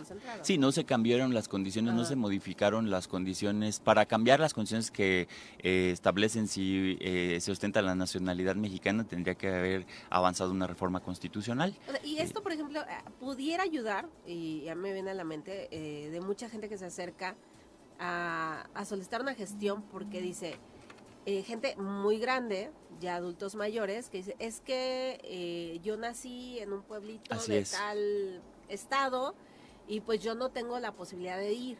Entonces ya va a haber una, una base de datos donde ya puedas ingresar directamente sin necesidad de ir a la comunidad donde nació eh, el adulto, el abuelito. Totalmente. eso va va a facilitar, ¿no? Pudiste poner un mejor ejemplo, Ale. Ese, esa condición es algo que nos han reclamado siempre. Gente, sí, sí, sí. Este tema de dónde está el registro, dónde hay que ir a buscar, es justamente por la falta de homologación del, de un sistema nacional. Ahora se avanza con eso. Estamos trabajando en una iniciativa, por ejemplo, también para modificar la, la ley que para el, tema de la Secretaría de Relaciones Exteriores y la expedición de pasaportes, en donde también es un tema donde se deja en indefensión a sobre todo adultos mayores que no cuentan con el, este, la cantidad de documentos que se piden para acreditar la nacionalidad y esto también eh, pues es en beneficio de un sector muy amplio, muy importante. Claro, por supuesto. pues Jorge, es una buena noticia. Sí, es una buena noticia. Jorge, muchas gracias. hombre, gracias a Concluye de nueva cuenta invitando a la gente para este concurso de Deletreando. Los invitamos a que sigan nuestras redes, que se registren. tenemos hasta el día 24 de marzo para generar este registro. El día 29 se les enviarán a todas y todas las niñas y niños que hayan eh, resultado su registro eh, completado. La lista de palabras sobre las que se va a estudiar y bueno, tenemos afortunadamente se atraviesa el periodo de vacaciones para que podamos practicar y pues les deseo mucha suerte, les agradezco a las autoridades. Pues mira, no soy muy bueno deletreando, pero hacemos el esfuerzo y yo también me voy a poner ahí a practicar, eh, pero siempre hemos tenido este tema de buscar eh, de alguna manera incidir en las infancias. Hay habilidades que de pronto nos cuestan mucho trabajo. Yo compartía con las niñas y niños en las escuelas en donde hemos estado presentando esta iniciativa que eh, creo que les va a venir muy bien porque yo me sigo poniendo muy nervioso. Yo llego a la tribuna, a la máxima tribuna del país y se siente eh, pues este, este rigor. Sin embargo, es algo que nos llama mucho la atención porque el saber compartir con estas personitas todo el trabajo que se hace y escucharlos y verlos atentos, pues es igual de importante y yo creo que esto me está sirviendo más a mí que a muchos compañeros, compañeras, porque el estar cerca de estos espacios de verdad que fomenta ese arraigo de manera muy importante. Oye, mi querido Jorge, yo quiero aprovechar ahorita que hablaste de la máxima tribuna del país. Estás viviendo como legislador un momento histórico. Sí. Y que ser portavoz y manifestarte el refrendo de este intento inaceptable de meter las manos de, por parte de legisladores y políticos estadounidenses a la soberanía del país en, en, aras ¿no? de eh, desvirtuar y lastimar a México que sigan en esa defensa y no lo permitan, Jorge. No, de hecho, te agradezco también, Pepe, el comentario, porque justamente en, mi última intervención hace unos días cerramos nuestra participación eh, con una, un posicionamiento firme frente a estos legisladores estadounidenses que en un ejercicio bastante hipócrita eh, señalan y pretenden eh, incidir en la forma en la que México resuelve sus asuntos cuando hay un montón de cuestiones que se tienen que resolver también de aquel lado de la frontera. Eh, yo me preguntaría, ¿Cuáles son los capos que ellos tienen detectados o distribuidores dentro de su territorio? Cuáles son las políticas que verdaderamente se están avanzando, cuál es el, antecedente, el, castigo, las sanciones que se han tenido eh, a partir del operativo rápido y furioso, cuáles son las cuestiones que se han eh, generado verdaderamente que resuelvan desde su lado del continente este problema tan importante. Creo que hay una doble moral, no lo vamos a permitir, hemos hecho uso de la tribuna justamente para respaldar eh, el posicionamiento de nuestro presidente, de nuestro canciller y que México es un territorio soberano. Lo digo con todas las letras también, es una manera bastante vulgar de estos legisladores de querer poner un tema tan sensible en, el, en la carrera presidencial en su país. Un tema electoral que genera eh, mucha taquilla y que pues nosotros no somos eh, maniquí de nadie, no somos eh, para nada títeres de ningún gobierno y no vamos a permitir ese tipo de comentarios. Creo que están reculando este mensaje a partir de los discursos que hemos tenido y es muy lamentable que algunos actores nacionales de la oposición, conservadores, entreguistas, se suban a esos discursos de los legisladores gringos. Nosotros los invitamos a que en este ánimo también pidan su nacionalización estadounidense y se van para allá. Por eso ese refuerzo y ese reconocimiento, porque también hay que decirlo como es, ante la hipocresía de los legisladores del PAN, ellos permitieron y complacieron en este clima de inseguridad. Así es. Y que en este operativo rápido y furioso, furioso fue, fue precisamente en el PAN, donde el tráfico de armas de Estados Unidos a todo el mundo es parte de la violencia que se ha generado y obviamente este pues se refleja en el narcotráfico. Totalmente. Jorge, muchas gracias. Muchas gracias a ustedes, saludos a, tu, Vamos a hacer una, una pausa más, regresamos con más información. que tenemos de información es que la gente de las colonias Santa Marta, Milpilla, Zodiaco y Tulipanes de Cuernavaca cerraron las instalaciones del ZAPAC. No hay todavía una afectación a las vías de comunicación, pero pues evidentemente ya la gente está utilizando el primer carril de esta vialidad del centro de Cuernavaca para que la gente que circula por allí pues tome precauciones, sea paciente y de preferencia pues evite la zona, ¿no? Pero en fin, 8 con 28 y tenemos nuestras recomendaciones literarias con Benjamín Nava. Leer es comprender. Date un tiempo, libera tensiones y estrés. Piérdete de la realidad y expande tu mente. Recomendaciones literarias con Benjamín Nava. Benja, ¿cómo estás? Muy bien, Pepe, muchas gracias. Pepe Casas, buen día. Hola, muy buenos días. Muchas gracias una vez más por felicitaciones por tu uh, rico panque de queso. Ahora sí, me tiene. en esta ocasión eh, vamos a hacer tres recomendaciones de tres libros que dieron pie a una consolidación de toda la vida, no lo podemos dejar de mencionar. El sábado pasado, 11 de marzo, falleció a los 98 años el querido, estimado y admirado Ignacio López Tarso. Entonces son tres novelas, más bien una es un cuento y las otras son dos novelas en las que hizo este, López Tarso personajes históricos, emblemáticos de la, de la filmografía mexicana, y que estos tres libros hay que leerlos, son muy interesantes, este, ver la otra, antes el germen de una película es un guion, pero el guion está basado en una, en este caso un cuento y, y dos novelas, ¿no? La primera es Macario, de 1960, la primera película que estuvo a punto de fue nominada a los Oscars por ah, película mejor película extranjera en 1960, basada en un libro de que se llama una recopilación que se llama Canasta de cuentos mexicanos de 1946 de un personaje enigmático, un autor de nacionalidad difusa, se pierde en sus propios personajes de sus novelas, Bruno Traven. Bruno Traven fue el creador de de este cuento Macario. Todos recordamos filmada en Tasco, en las grutas de Cacahuamilpa. Eh, insisto, ¿no? Emblemática este, este personaje que se muere por comerse un, pavo solo. Y resulta que, cuando se lo va a comer llega, rápidamente vamos a decir el argumento, llega un, un personaje, no recuerdo bien porque tiene tiempo que la vi, que es Dios, primero es Dios, luego el diablo, y al final la muerte, ¿no? Con un sombrero impresionante y unos ojos, es, inolvidable toda esa caracterización. Entonces, eh, él recibe el don de, con, con un agua, de salvar la vida de muchas personas y se enriquece y bueno, es una historia muy rica en elementos históricos porque es un cuento ambientado en la época colonial y lo traen a la época pues, precisamente en, en Tasco. Entonces, este, como ya lo mencionaba, esa, esa actuación de, de López Tarso eh, le, le, sirvió la, la, a la nominación para primer película mexicana nominada a un Oscar en el extranjero. No lo ganó, pero ya la mención ya es, ya es bastante Hombre, buena. Claro.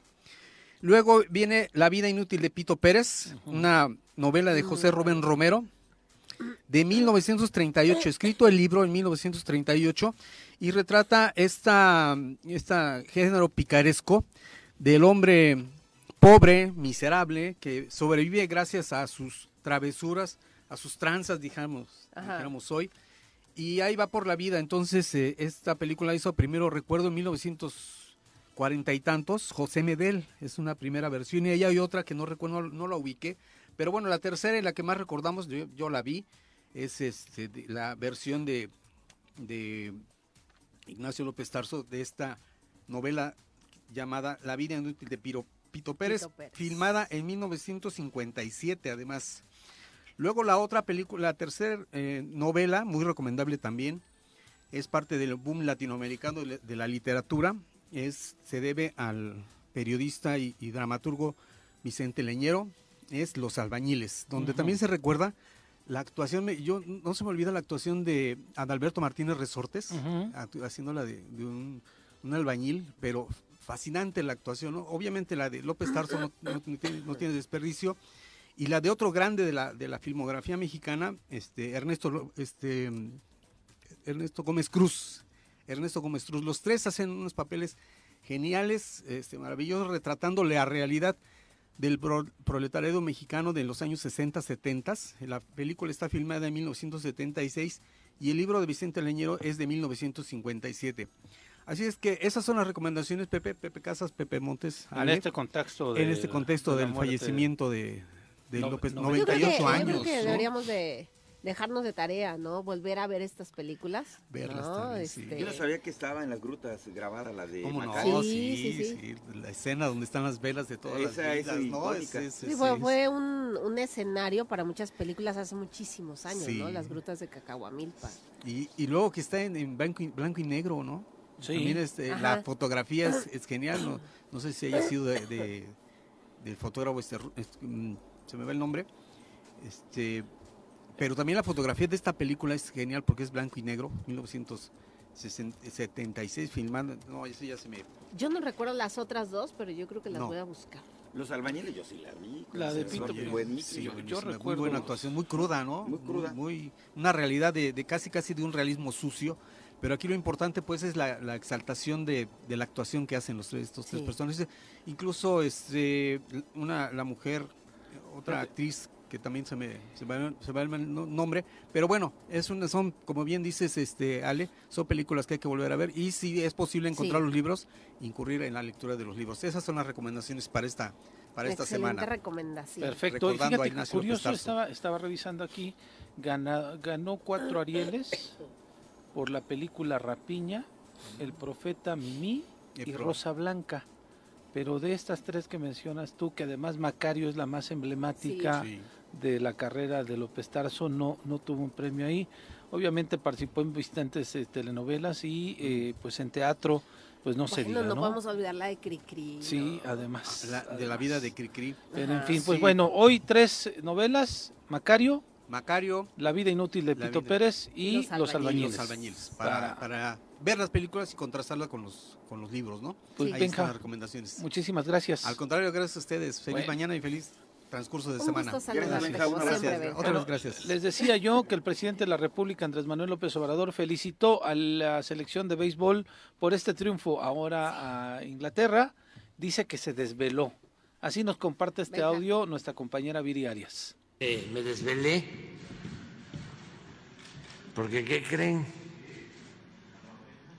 Volvió a ganar México. Dos a una a Inglaterra. Felicidades a nuestros representantes en el Clásico Mundial de Béisbol. Dos cosas. Las frases de Yogi Berra y de Baby Ruth. La de Yogi Berra es esto no se acaba hasta que se acaba. Y no hay que confiarse. Hay que este, eh, aplicarse a fondo, como en todo. Bueno, antes de hacer el corte, le mandamos un saludo a María Félix Flores, te manda saludos, Alex. Saludos, también a todo el este staff, dice delicioso ese panqué de queso. Lupita Ramírez, también un enorme saludo. Hugo Moreno, excelente Saludos convocatoria del, directe- del eh, de- diputado Jorge Toledo. Lupita nos manda saludos a todos. También, este, mi querido zurdo, saludos al estudio y a la licenciada Alejandra Flores. Buen día Iván. a todos, Ana Ro. Itzel Solís le manda saludos también al diputado. Sandy Sandy, buenos días. Saludos a Ale Flores, a Patricia Delgado, a Fátima Rex, a Vicky Jarquín y a Arnaldo Pozas también. Les mandamos un enorme saludo y gracias, temprano. sí, gracias por Saludos a todos, acompañarnos gracias. y seguirnos en esta transmisión en donde pues no está Viri, no está Juanjo, pero con gusto estamos todos nosotros. 8 con 37, una breve pausa y regresamos. Vamos a hablar de Tepoztlán, de San Andrés de la Cal, una feria, la feria de la miel. Son las 8 con 40, ya regresamos a esta emisión del Choro eh, Matutino y tenemos a dos eh, vecinos de Tepoztlán, de San Andrés de la Cal en específico, del municipio de Tepoztlán, Amalia Amante Jiménez y Damián Amante Jiménez. Ambos son apicultores y nos traen la buena noticia de que se animaron a hacer desde un esfuerzo ciudadano la fiesta de la miel. La fiesta. de- Platíquenos de qué trata Amalia, ya sea Amalia Damián, cuándo empieza, de qué trata, desde cuándo ustedes son apicultores. Sí, mi nombre es Damián Amante Jiménez, tengo 15 años este, trabajando con las abejas. Nos dedicamos a, producir también productos de, de- de diferentes cosas como el propóleo, la miel, jabones, champús, este, jarabes. Entonces sí nos este, estamos muy adentro de toda esta parte y ver cómo, cómo funciona todo este trabajo de las abejas. ¿Las abejas las tienes en Tepoztlán? Eh, tenemos en Tepoztlán, bueno, yo tengo en Tepoztlán, en el poblado de Santo Domingo Cotitlán, Amaclán, eh, sobre lo que es la pista de Huacalco, Cuautla, y unas en San Andrés de la Cal. Pensaría que el- las abejas necesitan un clima específico para ello y Tepoztlán es un poco más frío.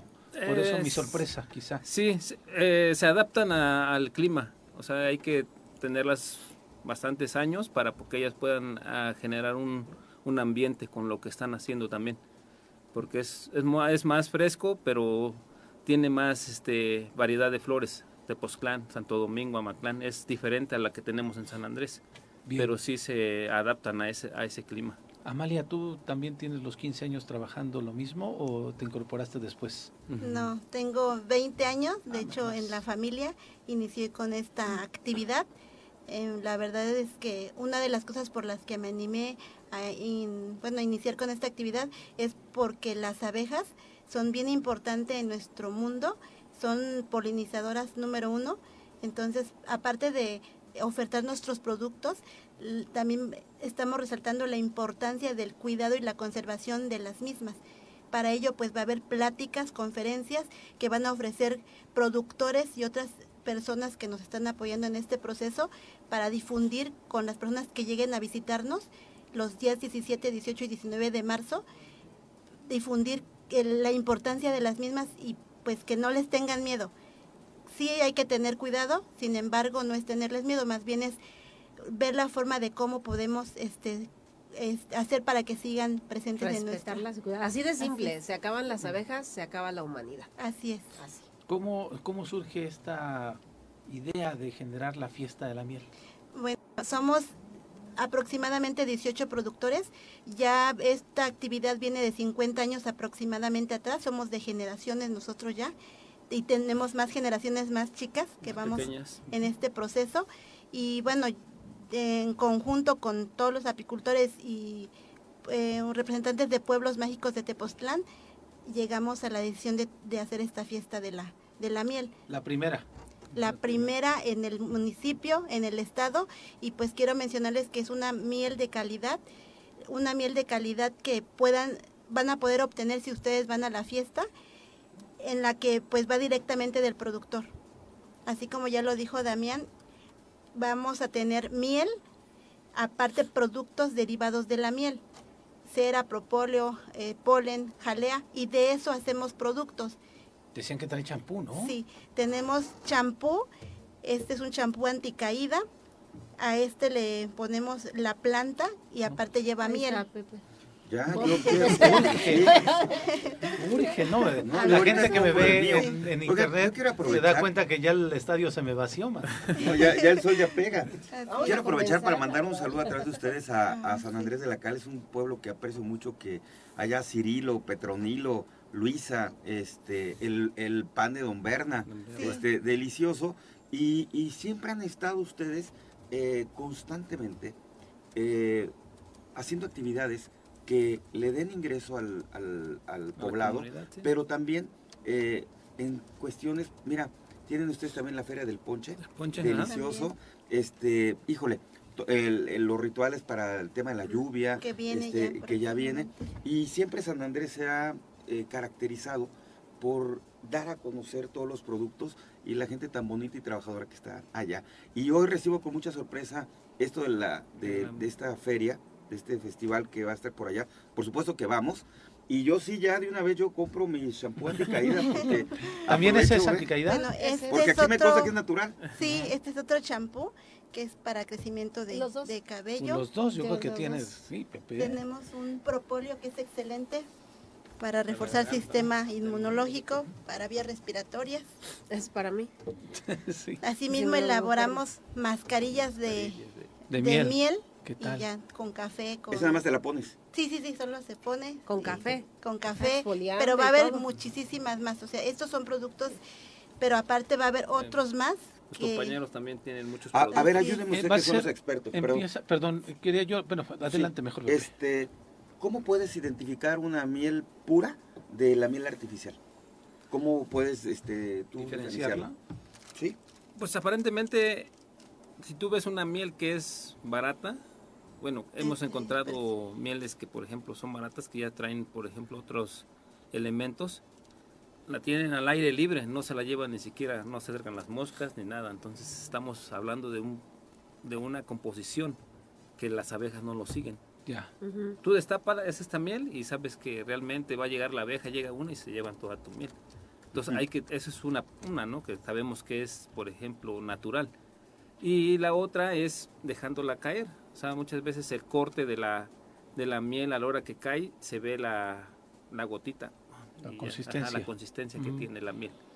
Hem- Hemos hecho estudios, por ejemplo, de que nos han pedido para que no tengan, por ejemplo, no salgan con residuos de, de alguna cosa y han salido muy, muy bien las, las, las mieles, ¿no? O sea, no nada más de una, sino de diferentes lados.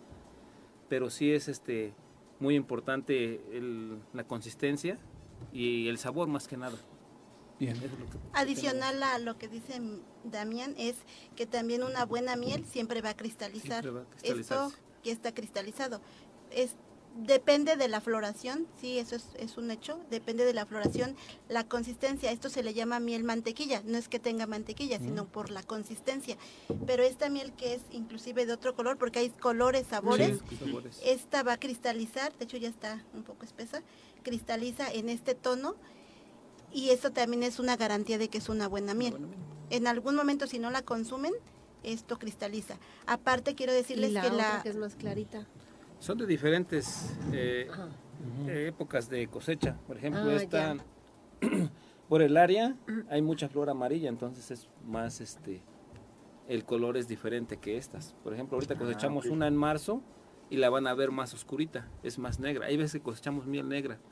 Ah, en diferente, en el- por el diferente la época de, de cosecha De más que cosecha. Y tiene que ver con el tema de las flores que hay en esa la época. floración, mejor, ahorita pueden recolectar más de árboles y eso hace que la miel sea de diferente color y diferente sabor. Pues bien, Damiana, es un eh, tema que da para mucho. Sí, sí, sí, tiempo, la verdad. por eso vale la pena estar. Son tres días los que van a estar eh, días. ¿Qué en días? San Andrés de la Cal. 17, 17. 18 y 19 de marzo. ¿En Y dónde? En San Andrés de la Cal, municipio de Tepoztlán, En la iglesia. en la explanada principal. ¿Dónde es San Andrés de la Cal? ¿Cómo llegamos los que somos medios neófitos? Si vamos de Cuernavaca, vamos hacia rumbo a Tepoztlán. Ajá. Antes de llegar va a haber un, bueno, ya está el letrero que dice fiesta de la miel y ya pues entran a esa Ahí nos va a guiar. y, y es no se desvían más nada este, hasta llegar al pueblo. Sigue el caminito. Preguntando si llega a Roma. Por Sí. favor, vayan. Y ya nada más 16, 17, 18 y 17, 19. 18, 19. Y nada más rapidísimo comentarles que pues va a haber gastronomía local, artesanías, este no, no puede faltar el, el- las deliciosas canastas de, de pan y también comentarles que pues dado que estamos difundiendo la conservación de las abejas, eh, en la fiesta este va a haber este Diferentes eventos Sí, para... pero aparte vamos a ofertar productos que no que son retornables en cuanto a la Desechos de, de, de plásticos, ¿no? Vamos a Sí. tratar de... Oigan, huele delicioso el shampoo, huélelo. Sí, sí, es cierto. Sí, sí, sí. O sea, vale la pena. Deme vale la dos, pena darse la vuelta, vale la pena ir a gracias Pepe. Los Un- esperamos. vale la pena este estar. Apoyar estos esfuerzos porque además insisto, es un esfuerzo que están realizando desde la sociedad civil, no con todo el apoyo que debería de tenerse de las autoridades. De Tepoztlán no me extraña, este son varios temas ahí. Ahí se les conjuntó, se les conjuntó el estado y Sí, el les está lloviendo, maestro. pero los felicitamos y cuentan con este espacio para poder difundir los eventos, este evento, la fiesta de la miel y cualquier otro evento que puedan tener, ¿vale?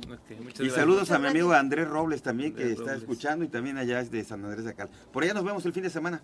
Ahí vamos a estar, Pues por bueno, supuesto. pues éxito, muchas gracias. Gracias. Gracias. Pues bueno, eh, continuamos aquí en el Choro eh, Matutino, hoy por la madrugada aproximadamente, habitantes del poblado de Chamilpa en Cuernavaca intentaron linchar a un masculino acusado de presuntamente de intentar primar de su libertad a una mujer esta noche. Fue detenido, encerrado en la ayudantía y bueno, esta información la tomo de punto por punto televisión y estos compañeros realizaron este trabajo periodístico de esto que sucedió en Chamilpa, pero que afortunadamente no pasó a mayores. Pero bueno, vamos a hablar de arquitectura y justamente ya tenemos a nuestro especialista. Desde la arquitectura romana, pasando por los griegos y desde las creaciones de Barragán, Juan O'Gorman, Mario Pan, Ricardo Legorreta, Agustín Hernández, Teodoro González de León, sin dejar atrás el Taj Mahal, el Coliseo Romano, la Torre de Pisa, la Mezquita Al Araham, la Estatua de la Libertad, Machu Picchu, la Mezquita de Córdoba, el Muro de los Lamentos, la Torre Eiffel, la Ópera de Sydney. Para conocer la historia detrás de las estructuras arquitectónicas, llega con ustedes el arquitecto Enrique Rodríguez Escudero en el Choro Matutino. Querido arquitecto Enrique, ¿cómo estás? Mi querido, mi querido Pepe, qué gusto saludarte. Gracias. Pepe, el otro Pepe se nos fue. Ale, ¿cómo están? Buenos días. Sí, se nos fue para allá afuera, porque así como se nos fue, no hay, hay que ponerle drama. Se salió, se salió. se salió de la cabina. Exactamente. Se, si- se siguió tras la miel, se fue tras la miel. Oigan, pues eh, la semana pasada, la semana pasada este, le entregaron eh, el premio Pritzker Ajá. a, a- a un inglés, eh, eh, David Chipperfield. Eh, la verdad es que pocas veces se celebra tanto como, como esta entrega. Bueno, ya se lo habían entregado antes a nuestro querido Francis Diebdokere, este africano muy talentoso, pero, insisto, pocas veces se celebra la entrega del premio cuando se trata de arquitectura como la que ha hecho David Chipperfield, como la que nos ha regalado David Chipperfield. Nosotros este, pues, contamos con una, una obra de este extraordinario arquitecto acá en nuestro país. Él es el, el creador, el diseñador del Museo Jumex, este Ujú. museo que se encuentra frente al Museo Sumaya, ¿no? Para vergüenza justamente del Museo Sumaya, ¿no? Este, no, pero no vamos a hablar, hemos hablado muchas veces del Museo Sumaya, yo me quisiera concentrar más bien en la obra de Chipperfield, que destaca muchísimo porque eh, a mí lo, lo- lo que me gusta mucho de la arquitectura de Chipperfield es que es una arquitectura extraordinariamente sencilla. Es, no es una arquitectura que haga alarde ni de la tecnología ni de las formas eh, expresionistas, ¿no? Como eh, lo hacen en algún sentido muchos de sus contemporáneos, ¿no? Yo, este, podemos hablar de Frank Gehry, ¿no? este, del Museo Guggenheim de Bilbao, podríamos hablar de, David, de, de, este, de Daniel Libeskind, ¿no? este otro este, personaje que también tiene unas formas ahí súper rebuscadas, ni qué decir de Zaha Hadid, o en el otro sentido, estos arquitectos que le apuestan todo a la tecnología, ¿no? como puede ser Norman Foster, Renzo Piano, ¿no? este, o en su momento, este, ay, ay, ay, se me fue. Pero este, hablaríamos entonces que este arquitecto es minimalista, por tal supuesto, cual eh, así, tal, tal cual, cual. tal cual, Ujú. o sea, es decir, la- la- la- podríamos ubicarlo dentro de esta corriente, pero además esto, Pepe, eh, su arquitectura justo se, se nutre de la geometría simple, ¿no? es decir, volúmenes eh, completamente ortogonales, no hay diagonales, no hay inclinaciones. Insisto, es de una sobriedad que, desde mi perspectiva, le otorga a su obra esta característica que me parece muy importante en la arquitectura, que es la atemporalidad. Es decir, podríamos pasan los En años y pasan los sí. años y no es que deje de estar de moda, sino que se adapta de una manera, digamos, muy plausible a lo que, lo que hay en el contexto. ¿no? Hay una anécdota muy interesante porque cuando estaba estudiando en alguno de los semestres le fue muy mal en la materia de proyectos, ¿no? Y incluso el, el- el claustro de profesores dijeron, híjole, no sé si este cuate deba seguir estudiando, ¿no? Uy, ¿tanta Este, así? Sí, ¿Tan sí, sí, sí, le fue, de- le fue muy mal, ¿no? este, y él la cuenta este, con mucho cariño porque quien abogó por él fue justamente Zaha Hadid, Ujú. que era su maestra. Entonces dijo, no, yo creo que este chavo vale la pena que lo conservemos, a lo mejor ahorita la regó, pero vamos a darle chance. Y Zaha Hadid lo rescata, le da, o sea, le, le da aire, le, le da oxígeno y justamente por eso termina la carrera. ¿Qué tal? Eh, muy pronto empieza a trabajar con, con, eh, justamente con Norman Foster, ¿no? en el despacho de Norman Foster, que también fue su maestro. Pero, insisto, no es como la... No es la No, si- no siguió una corriente él, sino se fue formando una ¿no? propia. Ajá. tecnológica, Ajá. ¿no? Él, repito, aboga muchísimo por la naturaleza de los materiales. Si nosotros revisamos justamente la imagen del Jumex, lo que veremos es esto, ¿no? Es decir, este mármol este travertino mexicano, Ujú. ¿no? que él vino y fue a escoger a las minas y toda esta historia para que pues esto nos tuviera una significancia, ¿no? un sentido de, de pertenencia justamente, ¿no? un museo mexicano de arte contemporáneo y toda esta historia. La- la- la- digamos, en el caso del Jumex es muy interesante porque él va, lo lleva el, el dueño de Jugos de México, ¿no? es uno de los herederos, ¿no? que es un, sibarita este, que tiene una gran colección de arte contemporáneo, lo lleva justamente a, a Vallejo, a la zona de Vallejo, donde estaba la planta de Jumex y donde tenían en una gran sala pues el Las conjunto obras. de obras. ¿no? Ujú.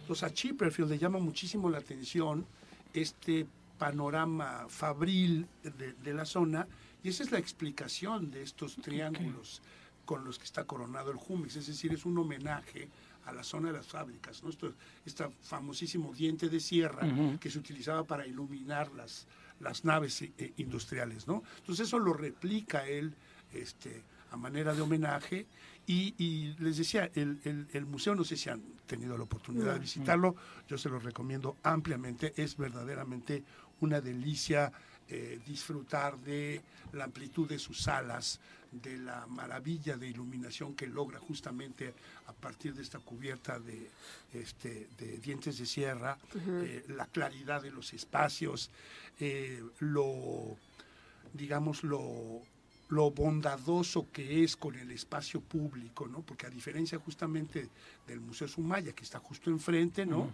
Eh, que es una obra violenta de entrada, porque de entrada pues tiene estos escalones, Sí. ¿no? Este, que son un- una cosa terrible, con una rampa malograda, ¿no? Y Chipperfield integra muy bien su, su edificio a partir de una plaza que pues le regala justamente a la vía pública, ujú. ¿no? Entonces la gente puede llegar, sentarse, echarse una torta, ¿no?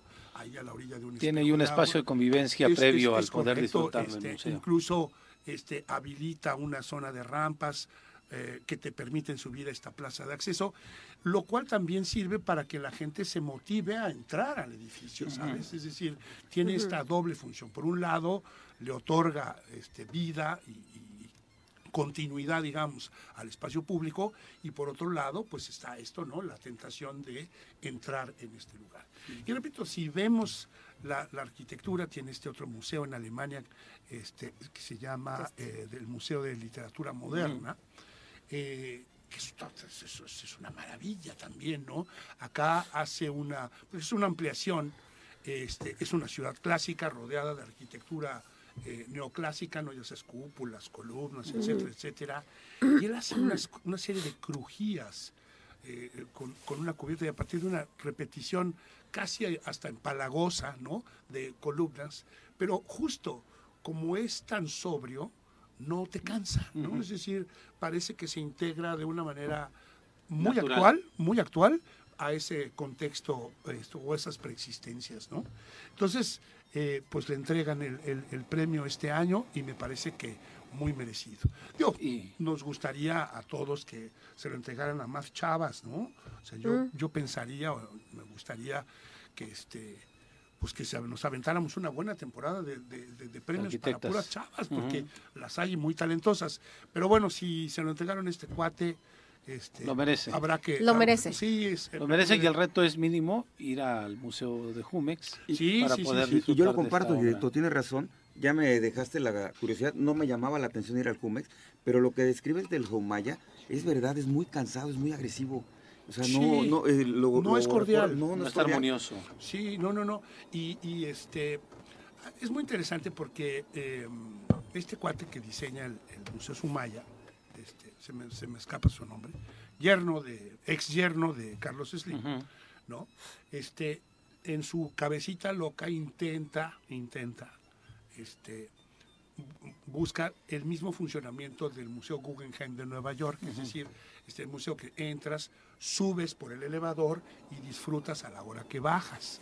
Esa es un poco la idea del Sumaya. Nada más que este cuate de entrada te pone a subir las escaleras estas como de pirámide del sol, ¿no? Luego los, este, elevadores normalmente están saturados y las rampas no están pensadas, no están resueltas de manera cómoda. Eh, en cambio acá, el, el David Chipperfield, de entrada, te entras por un vestíbulo súper bonito, muy generoso y tal, y acá sí te meten, lo primero a lo que entras es al montacargas, porque con el, en el mismo lugar donde entran las obras, sube la gente. Ah. Entonces entras en un montacargas que es del tamaño de la caja de un tráiler. ¿no? Un tráiler chiquito, digamos, ¿no? Ajá. Pero ese es el primer impacto, ¿no? Entonces es una caja de acero inoxidable, perfectamente pulido. Entonces ahí cualquiera pues ya empiezas a tirar ahí un poquito de baba, ¿no? Entonces este, subes y, repito, eh, te, te conduce muy bien porque hay que dar como una serie de vueltas muy, muy, muy, muy, muy, muy sencillas, digamos como, como vueltas en US, lo que te va preparando para llegar a estos grandes espacios muy iluminados donde están las obras, que bueno, ya ahí podríamos entrar en una discusión de si, De si la obra o de no si la obra o no la obra, pero la, digamos, la neutralidad en términos del espacio, este, justamente permite que aprecies las obras en toda su dimensión. Pues ahí está el Hay reto. a. Arqui. Muchas que gracias. Arqui. Al contrario, Nos gracias a tenemos que ir por tiempo. Ale, muchas Vámonos, gracias. vámonos. Muchas gracias, un saludo al auditorio, excelente miércoles. Tocayo, muchas gracias. Tocayo, igual, muchas gracias, arquitecto, auditorio. Miale, muchas gracias, un gusto compartir micrófonos contigo. Igualmente, Y ten gusto. un buen miércoles. Sí, principalmente gracias a ustedes, querido auditorio. El día de mañana ya Juan Juarrece y Viri Arias estarán aquí en estos micrófonos. Los dejamos en Radio FM con Teodoro Rentería. No se vaya, tenemos excelente programación en el 103.7. Cuídense, excelente miércoles. ¡Uy! ¡Se acabó! Pues así es esto. Esta fue la revista informativa más importante del centro del país. El Choro Matutino. Por lo pronto, El Choro Matutino. A bailar el choro, y a gozar, El Choro Matutino.